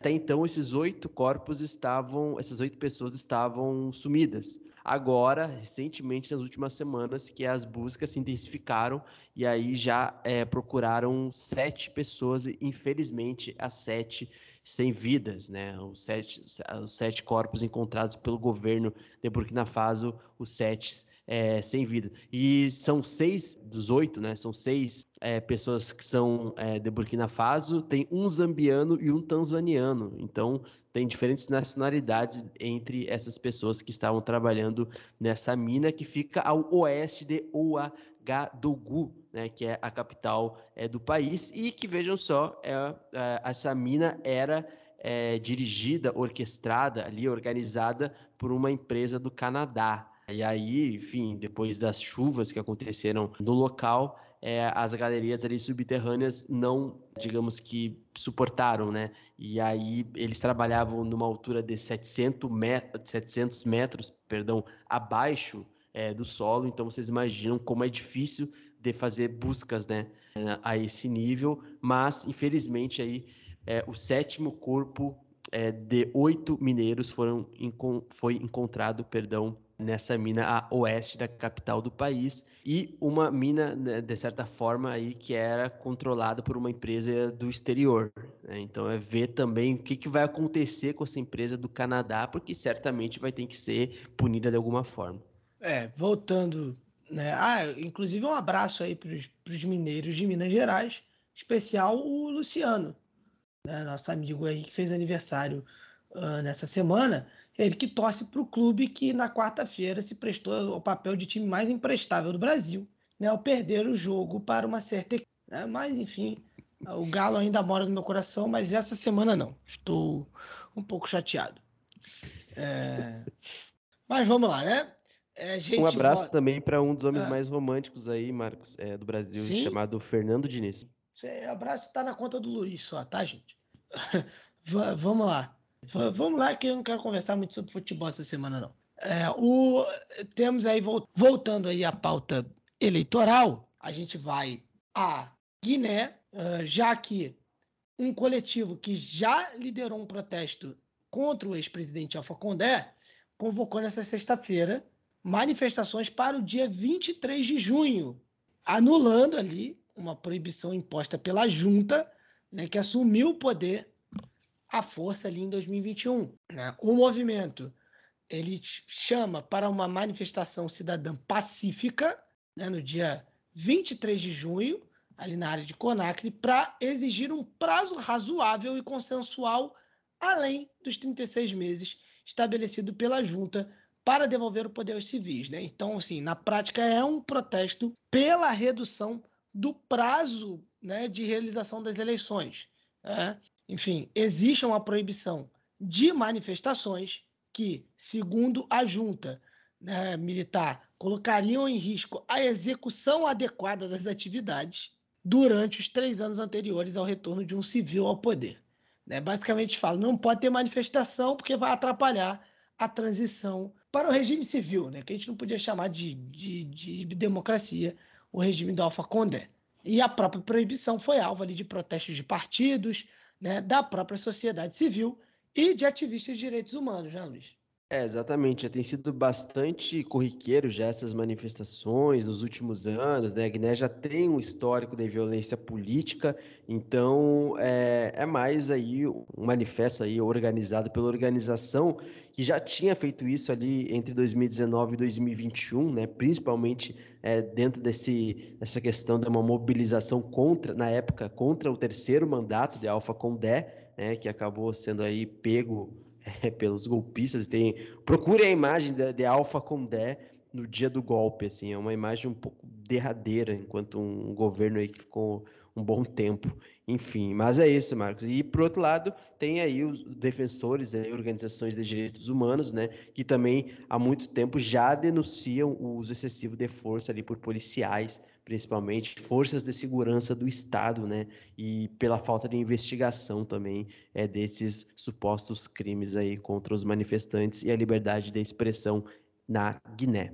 É, em Guiné-Bissau, a gente fala aí uh, de falantes de português que afirmam estar sendo discriminados no país. A, a Guiné-Bissau tem também é, como língua oficial o português, mas é um país ali que faz fronteira com a Gâmbia, que, que fala inglês, né, ali ao norte, e a Guiné, né, e Senegal de língua francesa. Então tá, tá imprensada ali entre outras línguas ali que não são o português. Algumas pessoas dizem que estão sendo discriminadas, né, porque os empregadores do país estão uh, publicando ali anúncios de emprego em francês ou inglês, né? Enfim, e não em português. Uh, enfim, ao longo dos anos, a popularidade da língua francesa vem crescendo no país, né? Como a gente disse, com certeza também por essa fronteira, influência ali de Guiné e de Senegal. O português, né, para quem não sabe, quarta língua mais falada no mundo, 261 milhões de falantes, né, esse é um dado do Instituto Camões, e a Guiné-Bissau é o único país de língua portuguesa na África Ocidental. Né? Então você tem aí essa curiosidade, né? Enfim, Guiné-Bissau está ali espremida entre é, outros países né, que não são de língua portuguesa, e isso tem afetado um pouco a vida ali dos guineenses. Né? Em guineenses, o, o Luiz, uh, tivemos um acontecimento aqui no Brasil, não é isso? E foi de última hora, assim, antes da nossa gravação, foi para o nosso roteiro, porque em Campinas, uh, na noite de sexta-feira, a Polícia Civil de São Paulo é, confirmou ali um grupo que invadiu um bar na cidade e tentou sequestrar um funcionário que é de Guiné-Bissau. A Polícia Civil de São Paulo investigou ali essa tentativa de sequestro realizada por um grupo é, ali em Campinas. E esse ataque aconteceu, Marcos, num bar que ele é frequentado por estudantes da Unicamp. Ali desse é um bar, digamos assim, é, que tem uma diversidade ali de indígenas e jovens negros, por exemplo. Um bar um pouco mais temático em Campinas. E esse grupo formado é, por três pessoas que chegaram nesse Campinas, eles, é, além de estarem armados, eles chegaram a disparar três tiros para o alto. E segundo os relatos do pessoal que estava é, nessa noite de sexta-feira lá em Campinas, eles também fizeram imitações de macaco, ou seja, racistas, né? É o que a gente mais tem é, visto e, e noticiado e na mídia, na mídia é, nacional são racistas que realmente não têm mais a vergonha de mostrarem que são racistas, né? Apesar de existirem muitos racistas que também não admitem que são racistas, mas nesse caso é um grupo chamado, é algo como Motoclube Abutres, principalmente essa palavra abutres, como eles chamam, e é um grupo aí que tem até suástica, é, é uma galerinha da pesada, tá? Uma galera que tem suástica, é um grupo aí é, neo, neonazista no Brasil, né? Então, esse grupo aí está sendo acusado de tentar é, sequestrar uma pessoa de Guiné-Bissau em Campinas, e aí para fazer sei lá o que, né? Então, é mais ataque aí racista é, no país, e nesse caso, Marcos, de grupos bem identificados. Não, aí não tem aquela história de de ser inconclusivo, né? Que está na moda, é conclusivo, não é inconclusivo. É um pessoal é, que fez é, imitações ali obscenas, racistas no local, uma tentativa de sequestro e ainda um grupo com suásticas, né? Com suásticas, ou seja, neonazistas. A gente vai uh, para o Senegal, já que manifestantes foram às ruas em protesto contra a rejeição da lista nacional da oposição para as próximas eleições. E esse protesto também era contra o governo, né? enfim, segundo registros dos jornalistas da AFP, foram milhares de senegaleses nas ruas, uh, em grande parte vestida ali com as cores nacionais, né, o verde, o dourado e o vermelho. E eles se reuniram ali na Place de la Nation, né, enfim, com músicas, né, enfim, cantos, para protestar contra ali, a rejeição da lista da oposição. É, o principal adversário do governo, o Osman Sonko, ele foi excluído do processo legislativo por decisão recente do Conselho Constitucional.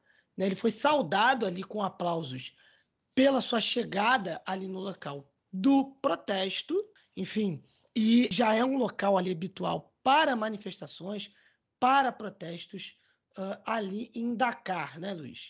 Exatamente, né? O, inclusive o presidente senegalês, o Sall, que esteve reunido com Putin, né, na semana da publicação desse podcast lá, representando a União Africana e seus interesses, só para deixar um, um, um, marco aí que foi importante é, nessa semana. É, então, é, Marcos, essa coalizão da oposição né, ela foi convocada né, ali por manifestantes é, justamente contra o presidente Macky Sall e com alguns temas bem espinhosos da política nacional é, senegalesa. Primeiramente, segundo é, as manifestações, os manifestantes, algumas coisas como as manobras que ele é acusado, Macky Sall, é, de usar para eliminar politicamente seus oponentes, é, principalmente o Sonko, a gente vai explicar um pouquinho melhor quem é o Sonko, né? E também uma suposta intenção de concorrer a um terceiro mandato em 2024. Isso daí sim, Marcos, isso se ocorrer essa tentativa de um terceiro mandato em Senegal, seria um exemplo aí de uma ruptura democrática muito séria, principalmente em Senegal ultimamente nesse século, que não tem tido assim grandes sinais de autoritarismo, assim, de golpes militares, por exemplo. Isso, para uma democracia como o Senegal, que tem sido um exemplo nos últimos anos, realmente seria uma quebra e seria uma ruptura democrática bem, bem preocupante. E também, Marcos, é, teve uma questão específica do, do Sonko, né? O Sonko, ele é uma figura política bastante importante em Senegal, ele é o principal opositor, digamos assim, ou um dos principais opositores do Macky Sall, e ele foi, digamos que, desautorizado ali de participar das eleições legislativas que vão acontecer em 31 de julho. Ele havia pedido autorização é, ali para, digamos, enviar a papelada ali para o Conselho Constitucional que, segundo as manifestações, teria criado uma situação, digamos que indigesta ali e teria indeferido toda a papelada ali e aí, de certa forma, impedido impedido, perdão, o Sonko de concorrer às eleições legislativas. Ele como, como eu disse, repito, é, digamos assim, é, o principal opositor, né? o opositor aí que tem mais uma reverberação entre o eleitorado mais jovem no Senegal. Lembrando que o Sonko ele concorreu nas últimas eleições presidenciais em 2019, ficou em terceiro lugar nas eleições presidenciais e ele tem sido aí um principal candidato aí, é, pré-candidato, né, declarado para as eleições presidenciais em 2024 em Senegal. Mas, pelo que a gente sabe, o Conselho Constitu... Perdão.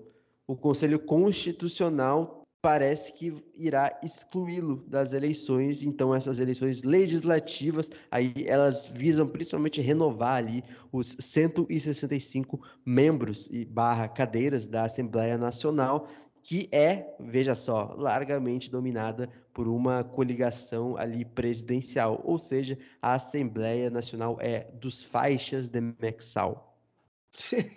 Os coringas do Salzinho. Os coringas. Ai, ai. Bom, é, então a gente encerra esse nosso segundo bloco, Luiz, e vamos chamar esse quadro que arrasta multidões e não é à toa, porque ele é apresentado simplesmente pelo homem que, segundo a Forbes, é o homem mais sexy do mundo, é, inclusive à frente de Michael B. Jordan. Sim, estou falando de Rubens Guilherme Santos, o guia. Ele faz um resgate histórico né, de datas e personagens do continente mãe e da sua diáspora. Então é com você, Rubens.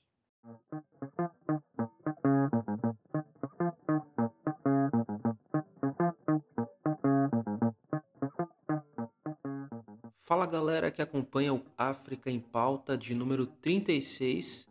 Eu sou o Rubens Guilherme Santos, aqui novamente para trazer mais uma edição do quadro Resgate Histórico que está sendo lançado no dia 12 de junho de 2022. O Resgate Histórico é o quadro do África em Pauta, para quem está chegando agora, que trata da história do continente africano e também da história de África em diáspora. Para a gente falar sobre esses assuntos, resgatamos acontecimentos e também lembramos de grandes personalidades, sempre se atendo aí às datas próximas do calendário em relação a publicação desse episódio do África em Pauta. Como esse episódio está sendo lançado no dia 12 de junho de 2022, o nosso foco dessa vez é a segunda parte desse mês de junho. No último episódio paramos no dia 6 de junho e voltamos agora então no dia 14 com o Dia da Liberdade no Malawi, também conhecido como Freedom Day. É, esse dia que foi faz menção a essa data no ano de 1993, quando os malauianos foram às urnas. E cerca de 65% dos eleitores votaram contra o sistema do Partido Único né, que havia no país e estabeleceu a democracia. Definitivamente, esse foi um dia que mudou o rumo e o cenário político no país, por isso, o dia 14 de junho é lembrado como o Dia da Liberdade no Malawi. Do dia 14 a gente vai para o dia 16, que é um dia muito importante é, para o continente africano e também para a história da África do Sul, em especial, pois temos aí então celebrados no dia 16 é, o Dia Internacional da Criança Africana e também o Dia da Juventude na África do Sul. Nesse mesmo dia, 16 de junho, em 1976, crianças e adolescentes sul-africanos saíram às ruas de Soweto, na África do Sul, no subúrbio de Joanesburgo, para protestar contra a falta de qualidade na educação e reivindicar o direito de ter o aprendizado em suas línguas maternas, ao invés do idioma afrikaans ou afrikaner, que era o exigido pelo regime racista do apartheid é, desde 1975 para selecionado nas disciplinas acadêmicas. Então esses jovens negros e negras ali da África do Sul foram às ruas manifestar contra essa medida do governo do apartheid no país. Em um dado momento ali dos protestos, né, que eram pacíficos, polícia começou a disparar contra os estudantes e matou centenas, além de deixar mais de mil feridos. Hector Peterson, de apenas 13 anos, foi uma dessas crianças baleadas e mortas pela polícia naquele dia. Uma foto dele sendo carregado nos braços por um colega e com a sua irmã ao lado, em prantos, correndo, após levar o tiro, correu o mundo e fez dele um símbolo desse acontecimento. Em 1991, em memória dessas crianças, a Organização da União Africana, né, que agora é conhecida como União Africana, instituiu 16 de junho como o Dia Internacional da Criança Africana. Além disso, o governo sul-africano também instituiu a data como Dia da Juventude para homenagear as vítimas do massacre e também lembrar do que aconteceu naquele 16 de junho de 1976. Em homenagem a Hector e a todos os jovens que faleceram no massacre de Soweto, foi construído o Memorial Hector Peterson, que fica localizado em Soweto.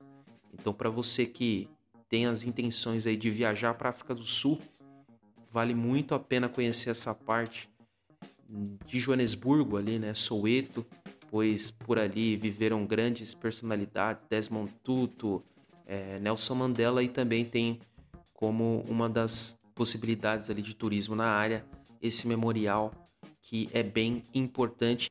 Então, dia 16 de junho é lembrado como Dia Internacional da Criança Africana e Dia da Juventude na África do Sul. Do dia 16 a gente vai para o dia 20 de junho, que é conhecido como Dia dos Mártires na Eritreia. Episódios atrás do África em Pauta eu falei aqui no Resgate Histórico sobre a guerra contra a Etiópia e a independência, a proclamação da independência da Eritreia. E hoje a gente lembra desse dia que homenageia aqueles que caíram na luta pela independência do país, né, que então foi proclamada em 1993. E em 1997, o governo eritreu abriu o Parque Nacional dos Mártires, que fica fora da capital Asmara. Os eritreus vão ao local para prestar homenagens aos mortos, encontrando nomes gravados no monumento dos mártires nacionais e também conseguem ali caminhar por museus que retratam a luta de 30 anos pela independência, então que aconteceu em 1993 para registrar e documentar também toda essa luta então o governo da Eritreia decidiu abrir esse Parque Nacional dos Mártires. Também mais uma dica aí, né, para quem for viajar para aquela região aí. E também para lembrar desse dia 20 de junho, que é o Dia dos Mártires na Eritreia. Outro Dia dos Mártires, o dia posterior, dia 21, é celebrado também no Togo.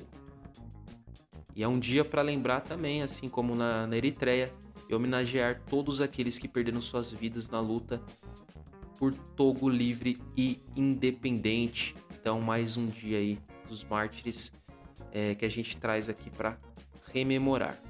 E do dia 21 a gente vai para o último dia aqui no nosso episódio de número 36, que é o dia 25 de junho, dia da independência de Moçambique, proclamada em 1975. O dia 25 de junho é uma data muito especial. É o dia em que é celebrado o aniversário então de independência de Moçambique, país localizado ali na África Oriental, que fica de frente para o Oceano Índico e muitas vezes também é referenciado ali como a Pérola do Índico. Após séculos de colonização portuguesa naquele território, uma longa luta revolucionária pela emancipação que durou cerca de 10 anos ali de combate, Moçambique então proclamou sua independência no dia 25 de junho de 1975. Samora Machel, Josina Machel, Eduardo Mondlane, Joaquim Chissano, todos esses membros da Frente de Libertação de Moçambique, conhecida como Frelimo, foram alguns dos combatentes que lideraram a luta por essa libertação aí. E em 2022, a independência do país chega aos seus 47 anos. E pela importância dessa data, eu mando aqui um abraço a cada ouvinte moçambicano que acompanha a gente no Ponta de Lança, no África em Pauta e no Resgate Histórico. Então, um abraço para vocês e feliz aniversário de independência. Muito obrigado aí por tudo, Canimambo. E é isso aí. Dia 25 de junho, independência de Moçambique. E assim a gente chega ao fim de mais um quadro resgate histórico aqui no África em Pauta. Trazemos aí algumas datas nessa segunda parte do mês de junho, ainda não finalizamos, tem mais independências para trazermos aí no próximo episódio, que vai ao ar no dia 26 de junho. Então ainda temos um encontro marcado nesse mês para trazer mais informações aí sobre o mês de junho no calendário africano. A gente volta daqui a duas semanas, novamente aqui no África em Pauta, com mais informações então sobre a história do continente africano e também sobre a história de África em diáspora. Lembramos também que aqui é só um resumo né, de todas essas histórias dessas importantes datas no calendário. Que se vocês tiverem interesse em saber mais, aí eu indico que vocês pesquisem um pouquinho né, na internet para ter mais informações sobre o que a gente está trazendo aqui. Porque aqui é o começo, né, então, de uma busca aí de, de interesse pela história do continente africano que a gente pode desenvolver. É isso, pessoal. Então a gente se encontra aí daqui duas semanas novamente aqui no Resgate Histórico dentro do África em Pauta. Até logo. Tchau, tchau.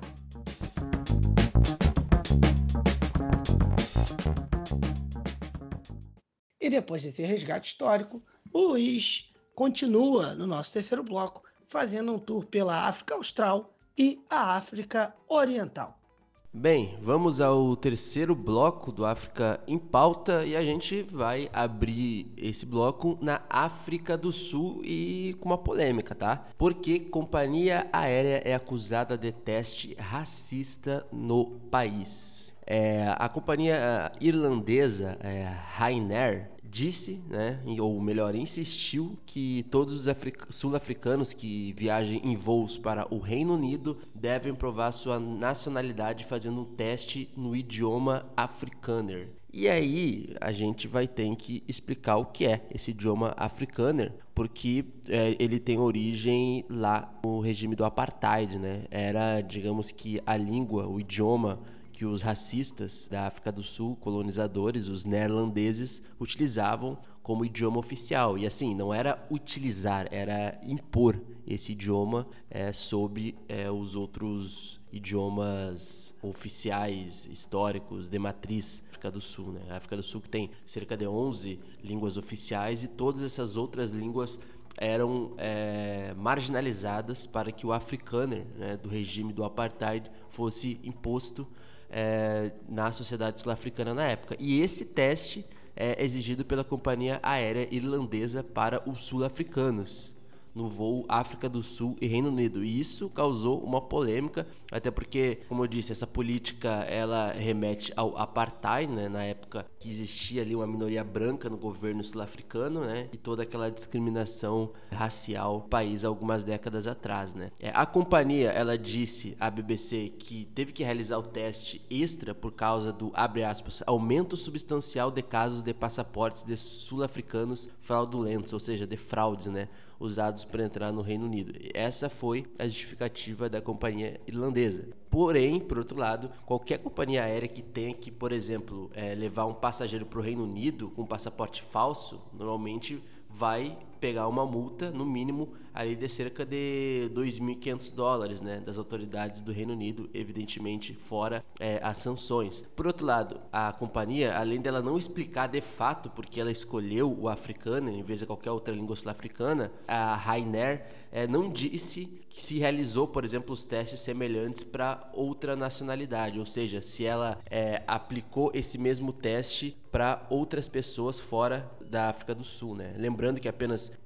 13% dos sul-africanos falam é, o afrikaner como primeira língua, de acordo com o censo é, de 2001, ou seja, o afrikaner ela é a terceira língua materna mais falada da África do Sul, depois do Zulu e do Xhosa, certo? E aí, enfim, tem toda essa questão aí do afrikaner ser é, uma língua materna espalhada e, e, perpetuada pelo regime racista do apartheid, né? Lembrando que essa imposição do afrikaner nas escolas, ela foi a principal razão é, por trás da revolta de Soweto, né? Que foi um levante popular em 1976, que é, protestou nas ruas contra o regime da, do apartheid e naquela época, né, pelo menos 170 pessoas foram mortas, a maioria crianças em idade escolar, justamente por não se imporem a imposição do afrikaner nas escolas, né? Ou seja, o regime do apartheid, como eu disse, tentava impor é, a língua deles nas escolas sul-africanas ali, tentar suprimir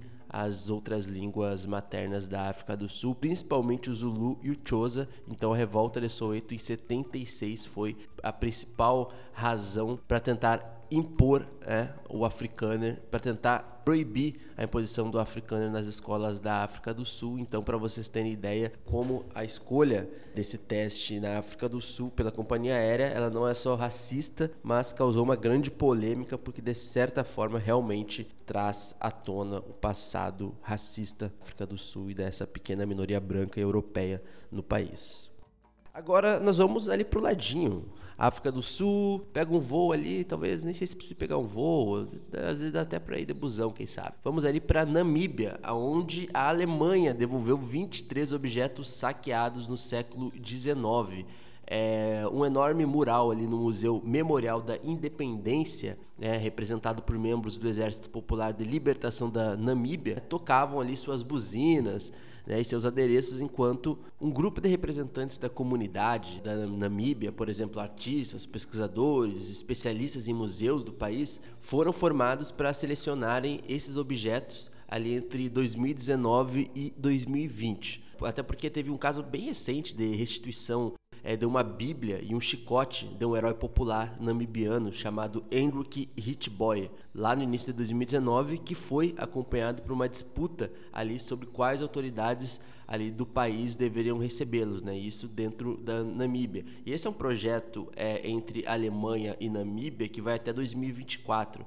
É, e durante a coletiva da imprensa, né, que anunciou esses 23 objetos de volta à Namíbia, não ficou claro, por exemplo, se esses bens culturais que estão na Alemanha vão ser devolvidos ou vão ser emprestados à Namíbia ainda, porque apesar da Alemanha devolver, digamos assim, esses 23 objetos saqueados do século XIX, ainda não se tem ideia de se vai ficar por muito tempo na Namíbia ou por quanto tempo, mas as negociações estão rolando, né? A gente tem um episódio para quem quiser ouvir sobre é, a colonização na Namíbia, lembrando, né, que a Namíbia, ela, a Alemanha, ela foi responsável pelo primeiro genocídio do século XX, né? o primeiro genocídio dos alemães na Namíbia, né? onde eles estavam até campos de concentração. E aí a gente tem um episódio, só vocês é, botarem para baixo aí no feed do seu agregador de podcasts preferidos, a gente tem um episódio para falar especificamente da colonização alemã na Namíbia e como a Namíbia também está é, juntando seus esforços aí para conseguir, digamos que uma recompensa, entre aspas, né?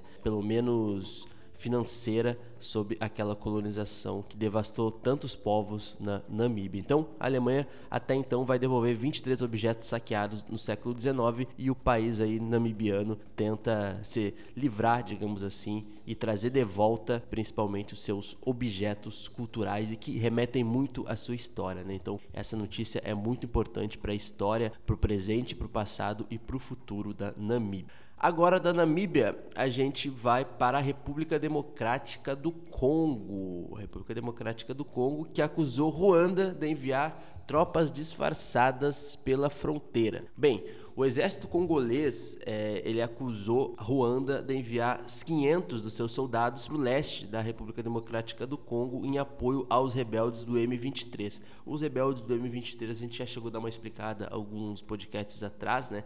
É, o leste da República Democrática do Congo é onde principalmente costuma ter aí vários ataques violentos, é, disputas separatistas. Isso é histórico já é, no leste, né? Então é onde normalmente sempre tem acontecido aí esses confrontos e algo que o próprio governo congolês tem muita dificuldade de combater porque é histórico, né? E tem tido uma escalada cada vez maior. E essa é a última acusação, né, descrita ali pelo exército congolês, descrita na quinta-feira como infundada então, essas novas tropas, elas ocorreram após cerca de duas semanas de uma tensão entre a República Democrática do Congo e Ruanda, né, é, que acusa, digamos que Kinshasa, a capital congolesa, de apoiar a antiga rebelião Tutsi, né, que reapareceu no final do ano passado na província de Kivu do Norte, por outro lado, por outro lado, Ruanda sempre nega, por exemplo, que os rebeldes do M23, por exemplo, estejam em nome de Ruanda. E esse é um confronto e uma rusga histórica entre República Democrática do Congo e Ruanda,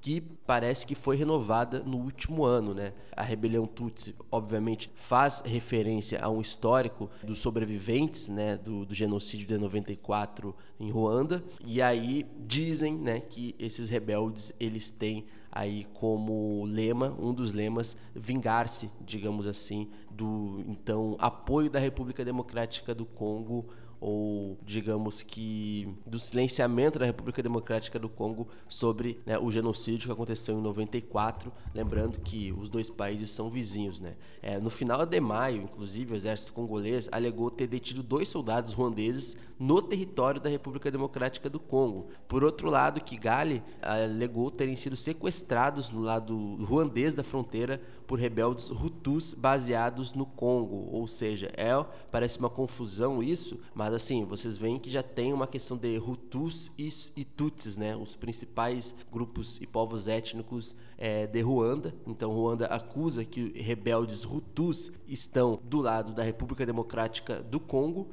né? Enquanto a própria, o próprio Congo diz que, por exemplo, está apoiando uma rebelião Tutsi é, ali no território é, da República Democrática do Congo. Esses confrontos entre o FARDC, né, que é a sigla para o exército congolês e o M23, ocorreram no início da semana no território lá de Rutsuru, no, em Kivu do Norte. Né? A missão da ONU na República Democrática é, do Congo, a MONUSCO, já disse que está engajada nos combates ali ao lado do exército congolês. Disse isso na quarta-feira e também tem um, um, outro, uma outra informação que oito soldados de paz da MONUSCO morreram em 29 de março quando o helicóptero caiu durante uma missão de reconhecimento sobre uma zona de batalha entre o exército congolês e os rebeldes do M23. Então é ficar de olho nessa questão entre República Democrática do Congo e Ruanda, porque já envolveu presidente, já envolveu o posicionamento do exército congolês, mais do que nunca em anos fazia tempo que, por exemplo, República Democrática do Congo e Ruanda não se debatiam também diplomaticamente. Essa é uma disputa que ela é até mesmo étnica, é, de narrativas históricas, de confrontos de narrativas históricas entre os vizinhos, muito ainda tendo a ver o genocídio de 94 em Ruanda, uma coisa que esteve bastante presente aí nos noticiários, tanto é, da República Democrática do Congo como em Ruanda. Essa nova rebelião do grupo rebelde M23, principalmente no leste do país, e essa rusga histórica entre os dois que ainda tem contas a acertar. Então fiquem de olho sobre esses confrontos aí na República República Democrática do Congo e as rusgas e os confrontos com Ruanda. Então, do Congo, agora a gente vai para Moçambique, porque, segundo um relatório divulgado oficialmente aí, mais de 400 mil crianças foram deslocadas em Cabo Delgado nos últimos anos. Bem, a gente tem falado bastante sobre os ataques terroristas, né, que tem assolado partes ali da província de Cabo Delgado, que fica no norte de Moçambique, e isso tem acontecido desde outubro de 2019. Mas principalmente ali na pandemia, entre 2020 e 2021, principalmente, esses ataques se intensificaram ainda mais, né? principalmente ali devido a uma insurgência jihadista no norte de Moçambique, algo que a gente falou muito durante ano, durante ano passado aqui no África em Pauta e que realmente é uma questão bem preocupante que tem acontecido no norte do país. Então, esse relatório da diretora nacional ali do Ministério do Gênero, Criança e Ação Social disse então que 400 mil crianças precisaram ser deslocadas em Cabo Delgado para que fugissem dessa guerra. Né? Desde outubro de 2017, Cabo Delgado está sob ataque dos militantes e aí, enfim não é só a questão dos deslocamentos, né? Mais de 3 mil pessoas faleceram, né, morreram devido a esses confrontos em Cabo Delgado. Além das crianças, no total, 850 mil outras pessoas tiveram que se deslocar de Moçambique para fugir da guerra. E isso, evidentemente, leva a uma crise humanitária. Então a gente está vendo que há 850 mil pessoas se deslocando por causa de uma guerra. Isso é muito grave. Isso é muito grave. E esses ataques, né, são acompanhados ali bastante atrocidades, assim, né? Crimes de guerra, dos crimes mais hediondos que vocês podem imaginar, né? E então, né, desde 2017, principalmente 2021, Cabo Delgado tem sido uma zona de guerra e uma questão que Moçambique aí é, tem tentado é, colocar em pauta, tem tentado o apoio aí de alguns outros países vizinhos do continente africano, mas o que se tem então é que 400 mil crianças precisaram ser deslocadas em Cabo Delgado para fugir da guerra. Né? E isso é uma coisa que a gente discutiu bastante. Então, é, dito isso, de Moçambique, agora a gente vai para Guiné Equatorial. Guiné Equatorial. Porque, vejam só, viu? O vice-presidente do país ameaça expulsar embaixador francês.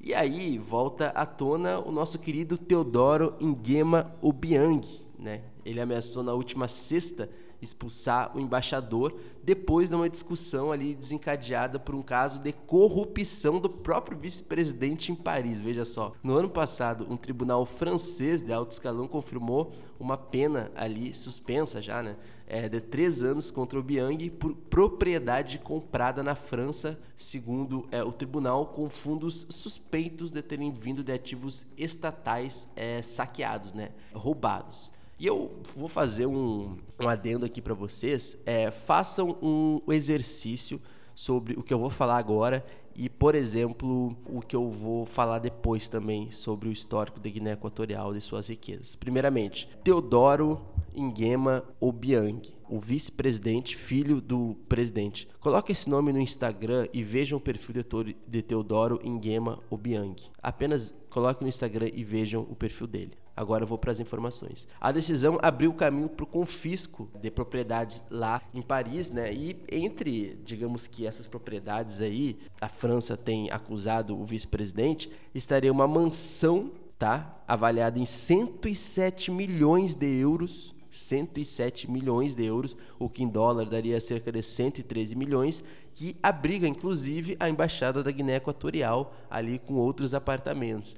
Um tribunal também de apelação rejeitou na quarta-feira a tentativa da Guiné Equatorial de anular a decisão, né, o que abriu caminho, em teoria, para que a embaixada francesa fosse forçada a sair do país. Né? Lembrando, Obiang ele é mais conhecido como Teodorin Obiang, né? ele é filho do presidente é, da Guiné Equatorial, né, o Teodoro Obiang Nguema é, e que é o, o, que governa aí há muito tempo já a Guiné Equatorial, um ditador, inclusive, e ele governa o país ali da, da África Central, né? É, vejam só, rico em petróleo, ele já governa o país há mais de 40 anos, né? E principalmente nos últimos dois anos, o filho dele é que tem sido mais visto, digamos assim, como seu sucessor. Então a gente está falando de um país que, vejam só, é rico em petróleo, né, tem suas riquezas naturais, mas é assolado por um regime ditatorial e extremamente corrupto. Né? A Guiné Equatorial ela é conhecida ali por ter suas embaixadas em Londres, na Grã-Bretanha, na França também, e todas essas embaixadas de certa forma já acusaram o filho, né, o Teodorin Obiang, de desviar ativos estatais ali para financiar um estilo de vida dele que, como eu disse, Teodorin Obiang, coloque no Instagram, de classe alta, né? Então a gente tem um político com esse estilo de vida, mas você olha para Guiné Equatorial e Guiné Equatorial sua, em sua maioria abaixo da linha da pobreza, né, sua população. Tem um histórico aí de compras do Teodorinho Obiang de mansões VIPs em todo o mundo, carros de luxo, até uma luva do Michael Jackson que ele já comprou num leilão e usou numa turnê. Então assim, é uma questão sensível aí, mas é isso, vice-presidente de Guiné Equatorial ameaçando expulsar o embaixador francês, não necessariamente por uma questão diplomática, digamos assim, mas é por uma questão de umbigo mesmo. França tentando aí tirar os bens de Teodorin Obiang com uma acusação aí de principalmente lavar dinheiro na França. Agora aí, então, saindo da África Central, digamos assim, a gente vai para a África Oriental, começando ali na Etiópia, tá? Então a gente vai fechar o episódio agora na África Oriental, com a Etiópia disposta a retomar negociações de barragens com Egito e Sudão, né? Que semana para a Etiópia, né? Já venceu o Egito lá no clássico do Rio Nilo e agora está disposta a retomar as negociações ali para a barragem da Renascença. A gente tem um episódio especificamente explicando a importância é, da construção dessa barragem e todas as suas contradições e tudo que envolve o Rio Nilo, né? principalmente ali disputado com Egito e Sudão, né? suas nascentes, é, o seu poderio também ali de levar água doce para esses países, mas a Etiópia manifestou ali os interesses de não só retomar as negociações com o Egito e, e com o, o, Sudão, né, sobre a usina hidrelétrica, a barragem da Renascença, e é né, deve ser com o tempo aí a maior usina hidrelétrica da África. O embaixador da Etiópia nos Estados Unidos, né, que já atuou como negociador do país nessa barragem, o Mike Hammer, né, ele disse durante uma reunião com o enviado dos Estados Unidos ao chifre da África o interesse da Etiópia em retomar a negociação trilateral liderada pela União Africana sobre a barragem ou será visto como algo positivo pelo país. Né? Espera-se também que o projeto é, multibilionário, né, a grande barragem da Renascença leve eletricidade a milhões de etíopes fora é, de rede, né, que não tenham é, eletricidade. A eletricidade na Etiópia é um déficit histórico. Né? Boa parte da população não tem é, eletricidade em suas casas, principalmente o pessoal fora de Addis Abeba, que é, é do país. Então essa barragem ela vem também para tentar sanar boa parte dessa questão aí do déficit em relação ao acesso à eletricidade no país. Lembrando também, né, que em fevereiro desse ano a Etiópia disse, né, que começou a produzir energia já a partir dessa unidade de uma unidade da barragem. E na última sexta-feira, o porta-voz do Ministério das Relações Exteriores, o Dina Mufti, disse né, a alguns repórteres ali da imprensa que o terceiro enchimento da barragem está previsto para esse ano. Né? Então, a questão é que essa barragem ela tá sendo, ela já foi construída, né, mas ela vai sendo enchida aos poucos ali, suas unidades, seus afluentes, né, até porque é um projeto bastante grandioso, né, vai ser a maior usina hidrelétrica da África. Então, tem todos os seus processos processos aí a serem respeitados, mas essa notícia na Etiópia, então, disposta a retomar as negociações de barragens com o Egito e Sudão, muito possivelmente porque para a Etiópia manter a construção, até mesmo economicamente e até de capacidade é, de mão de obra, não sei se a Etiópia sozinha consegue, né? Então ter o apoio do Egito, é uma grande potência é, é do continente africano, também grande interessado nessa barragem, é, vai ser bastante importante e obviamente que o Sudão ali por uma questão fronteiriça também, é, vai ser bastante interessante ver o desfecho disso. Então da Etiópia agora a gente vai para o Quênia, porque o Quênia tem eleição esse ano também, né? Não só Angola, mas Quênia tem uma eleição bastante importante Porém, uma auditoria no país encontrou provas de que 250 mil pessoas estão nos cadernos eleitorais ali para votação estão mortas. Exatamente, estão mortas. Então essa auditoria é histórica, porque a agência eleitoral do Quênia, ela disse que essa lista ainda está em andamento e que podem surgir mais nomes ainda, ou seja, 250 mil eleitores já falecidos constam no registro do Quênia, e isso, evidentemente, né, abre margem para fraudes nas eleições. Quase meio milhão, milhão de eleitores a mais foram encontrados com registros duplicados e mais ali de 225 mil pessoas foram registradas usando os documentos que não pertencem a elas, ou seja, é uma baderna o sistema eleitoral do Quênia, né? Então, por essas e outras que abrem margem justamente para fraudes, né? E aí os seus interessados ali. É, outras pessoas se registraram ali com documentos inválidos também, isso a comissão eleitoral é independente do país afirmou, né? Comunicado né, e que disse que isso vai afetar mais de um milhão de pessoas ali que têm os seus direitos é, é, dignos ali é, para votação. Né? O presidente da IEBC, que é o nome da comissão independente, o Afula Chebukati disse que por causa da, aspas, implementação dos resultados preliminares da auditoria, a comissão vai atrasar, inclusive, a certificação do registro final para a publicação. Ou seja, vai ter mais um tempo aí que parece que esse buraco é muito mais embaixo, né? E essa mesma comissão, ela tinha dito anteriormente que publicaria esse registro de eleitores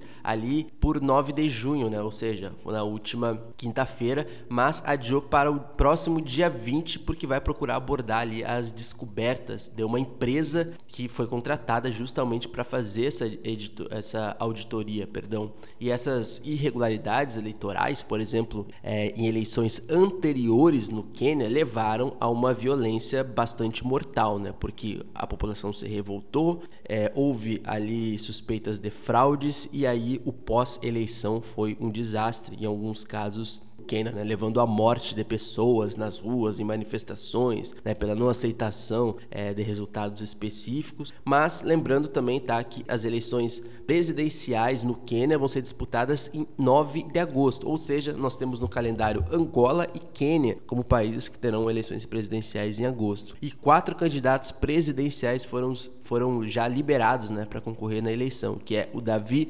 Muari, o George Waja Koyá, o Raila Odinga e o William Ruto. Esses últimos dois aí bastante famosos e tradicionais é, na cena queniana. Então, 9 de agosto, eleições no Quênia, mas pelo menos 250 mil pessoas que estão nos cadernos e nos registros eleitorais estão mortas. E isso abre margem, como eu disse, para corrupção, para desvio, para fraudes. Mas um belo trabalho de auditoria até agora para fechar, a gente vai à Somália, porque a Somália ela impulsou seu novo presidente. O último episódio a gente falou sobre a eleição e sobre a vitória de Hassan Sheikh Mohamud como presidente, mas parece que agora ele se impulsou, digamos assim, oficialmente, né? O presidente Somália recém-eleito, ele usou o discurso de posse na quinta-feira para apelar à diáspora somali e à comunidade internacional para ajudar a evitar a fome que ameaça o seu país, principalmente atingido pela seca, algo que a gente já citou também, que a Somália ela vive um momento histórico de uma seca sem precedentes no país. E essas agências de ajuda humanitária, por exemplo, já tinham alertado para uma fome no país que se aproxima à medida que os casos de, de desnutrição grave entre crianças disparam, já num país que já tem várias problemáticas, principalmente ali com questões de terrorismo no país, da África.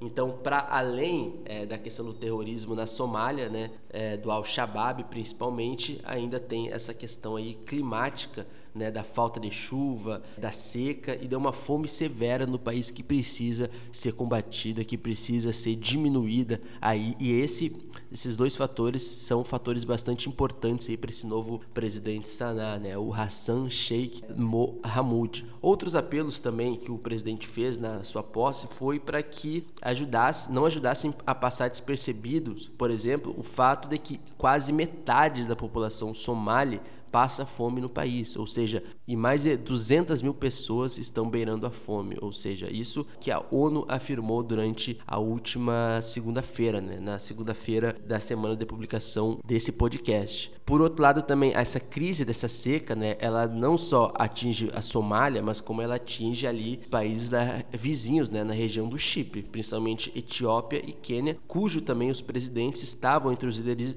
estrangeiros presentes é, na última quinta-feira ali durante a posse, ou seja, os países vizinhos estavam presentes ali para a posse do presidente somali, Etiópia e Quênia. Então, é, vamos ver quais serão os próximos passos do presidente somali, que terá aí uma grande missão no país, né, que já está assolado não só é, por casos recentes de fome, de desnutrição, mas principalmente por questões ali do Al-Shabaab, questões de ataques terroristas. Então, vai ser aí, digamos que uma posse já foi uma posse histórica, mas será um mandato bastante conflitante, ao que tudo indica, e bastante aí difícil, né? Vai ser uma missão para Mohamud sanar algumas questões históricas do país. Bom, galera, então vamos aí para o encerramento do África em Pauta, de número 36, é isso? Agradecendo a você que veio com a gente até aqui, os nossos apoiadores que estão sempre lá com a gente, né? Enfim, compartilhando muita coisa, né, conversando lá no nosso grupo do WhatsApp, que você inclusive pode fazer parte, né? Basta ser o nosso apoiador. Tem o link aí na descrição. Uh, e pedindo para que você também nos siga no arroba pontalancapdl no Facebook, Instagram e no Twitter que mais cresce no Brasil. Compartilha lá que está ouvindo a gente, converse com a gente, continue espalhando a palavra do Ponta de Lança. Luiz, seus abraços, suas considerações finais. Um abraço aí para todo mundo que ama, todo mundo que ama, todo mundo que tem amor próprio, né? Todo mundo que é solteiro, todo mundo que amou esse podcast, procurando o trocadilho, e que certamente vai compartilhar lá no arroba Pontalanca, nos marcar nos stories, porque é aquilo, né, Marcos? Trampo independente é isso, né? É na raça, como já diria o, o narrador que eu esqueci o nome agora, do meu xará lá, é, na força, na raça, né? Como diz o outro. É, e é isso. É, agradecendo a galera sempre que está nos ouvindo, a galera nova que está chegando, a galera que compartilha nosso episódio com outras pessoas. A Tayane é uma das nossas ouvintes aí desde o início do, do, do projeto. Ela me mandou é, esses dias, Marcos, uma conversa indicando o nosso podcast para uma amiga, né, que estava tentando procurar um episódio sobre um podcast sobre notícias no continente africano e ela indicou o Africa em Pauta. Ou seja, sejam sejam Tayanes aí, sejam, sei lá, outras pessoas, tipo a Tayane, assim, que indiquem nosso projeto, porque a nossa voz ela só pode ecoar ainda mais se a divulgação for natural, né, com quem se identifica com o nosso trabalho. E esse tipo de, de exemplo, assim, me deixa muito feliz e satisfeito com o que a gente vem fazendo. Eu, particularmente, gostei desse programa, tá, Marcos? A gente está terminando o programa, mas pelo que a gente conseguiu aí informar, conversar sobre o que vem acontecendo em África nas últimas duas semanas, eu acho que a gente cumpriu bem o papel. Acho que a galera também vai terminar com essa sensação. Então é isso. A gente vai se despedindo. Você, logo depois da nossa despedida, você vai ouvir a música do episódio, que não é a corda Pedrinho, que com todo respeito é um lixo. Ah, é, e, e, e, é isso. Ele esperou até o final do programa para falar isso. Né? É, pois é. Pois é. Enfim, né? Mas é isso. Você acompanhe aí o ponta de lança nas redes sociais para não perder nada, as novidades. Escute essa música final e nunca se esqueça que ponta de lança, meu amigo, é paixão para usar. Até a próxima. Tchau, tchau.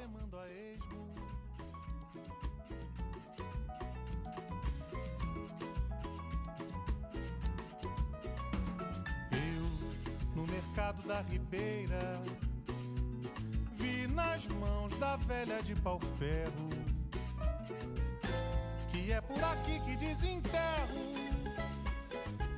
o ouro da alma brasileira. Se meu coração já não se cala, chicala minha alma inteira, chicala minha alma inteira, chicala minha alma inteira, chicala minha alma inteira, chicala minha alma inteira. Chicala minha alma inteira, chicala minha alma inteira, chicala minha alma inteira, chicala minha alma inteira.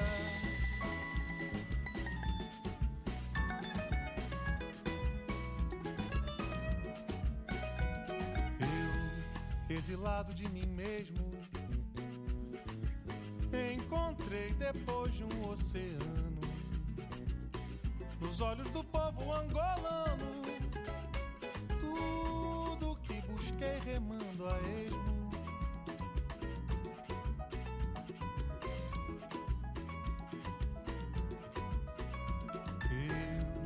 Eu, no mercado da Ribeira, vi nas mãos da velha de pau-ferro que é por aqui que desenterro o ouro da alma brasileira coração já não se cala. Chicala minha alma inteira, chicala minha alma inteira, chicala minha alma inteira, chicala minha alma inteira, chicala minha alma inteira, chicala minha alma inteira, chicala minha alma inteira, chicala minha alma inteira, chicala minha alma inteira. Recemba sem corda, transborda de vida. Quem lembra da praia não nega a gandaia. Nesse quintal de cimento tem altar de sentimento. Por dentro não há quem saia. É morna que ferve, tem verve cabocla. Entorna com buca que é cuca na cuca. Quando a vila é em Angola, se meu coração rebola, meu peito já não machuca.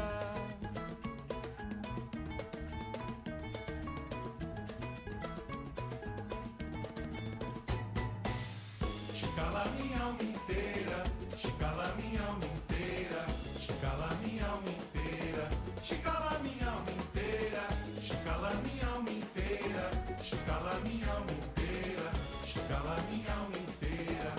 chicala minha alma inteira, chicala minha alma inteira, chicala minha alma inteira, chicala minha alma inteira, chicala minha alma inteira, chicala minha alma inteira, chicala minha alma inteira, chicala minha alma inteira, minha alma inteira.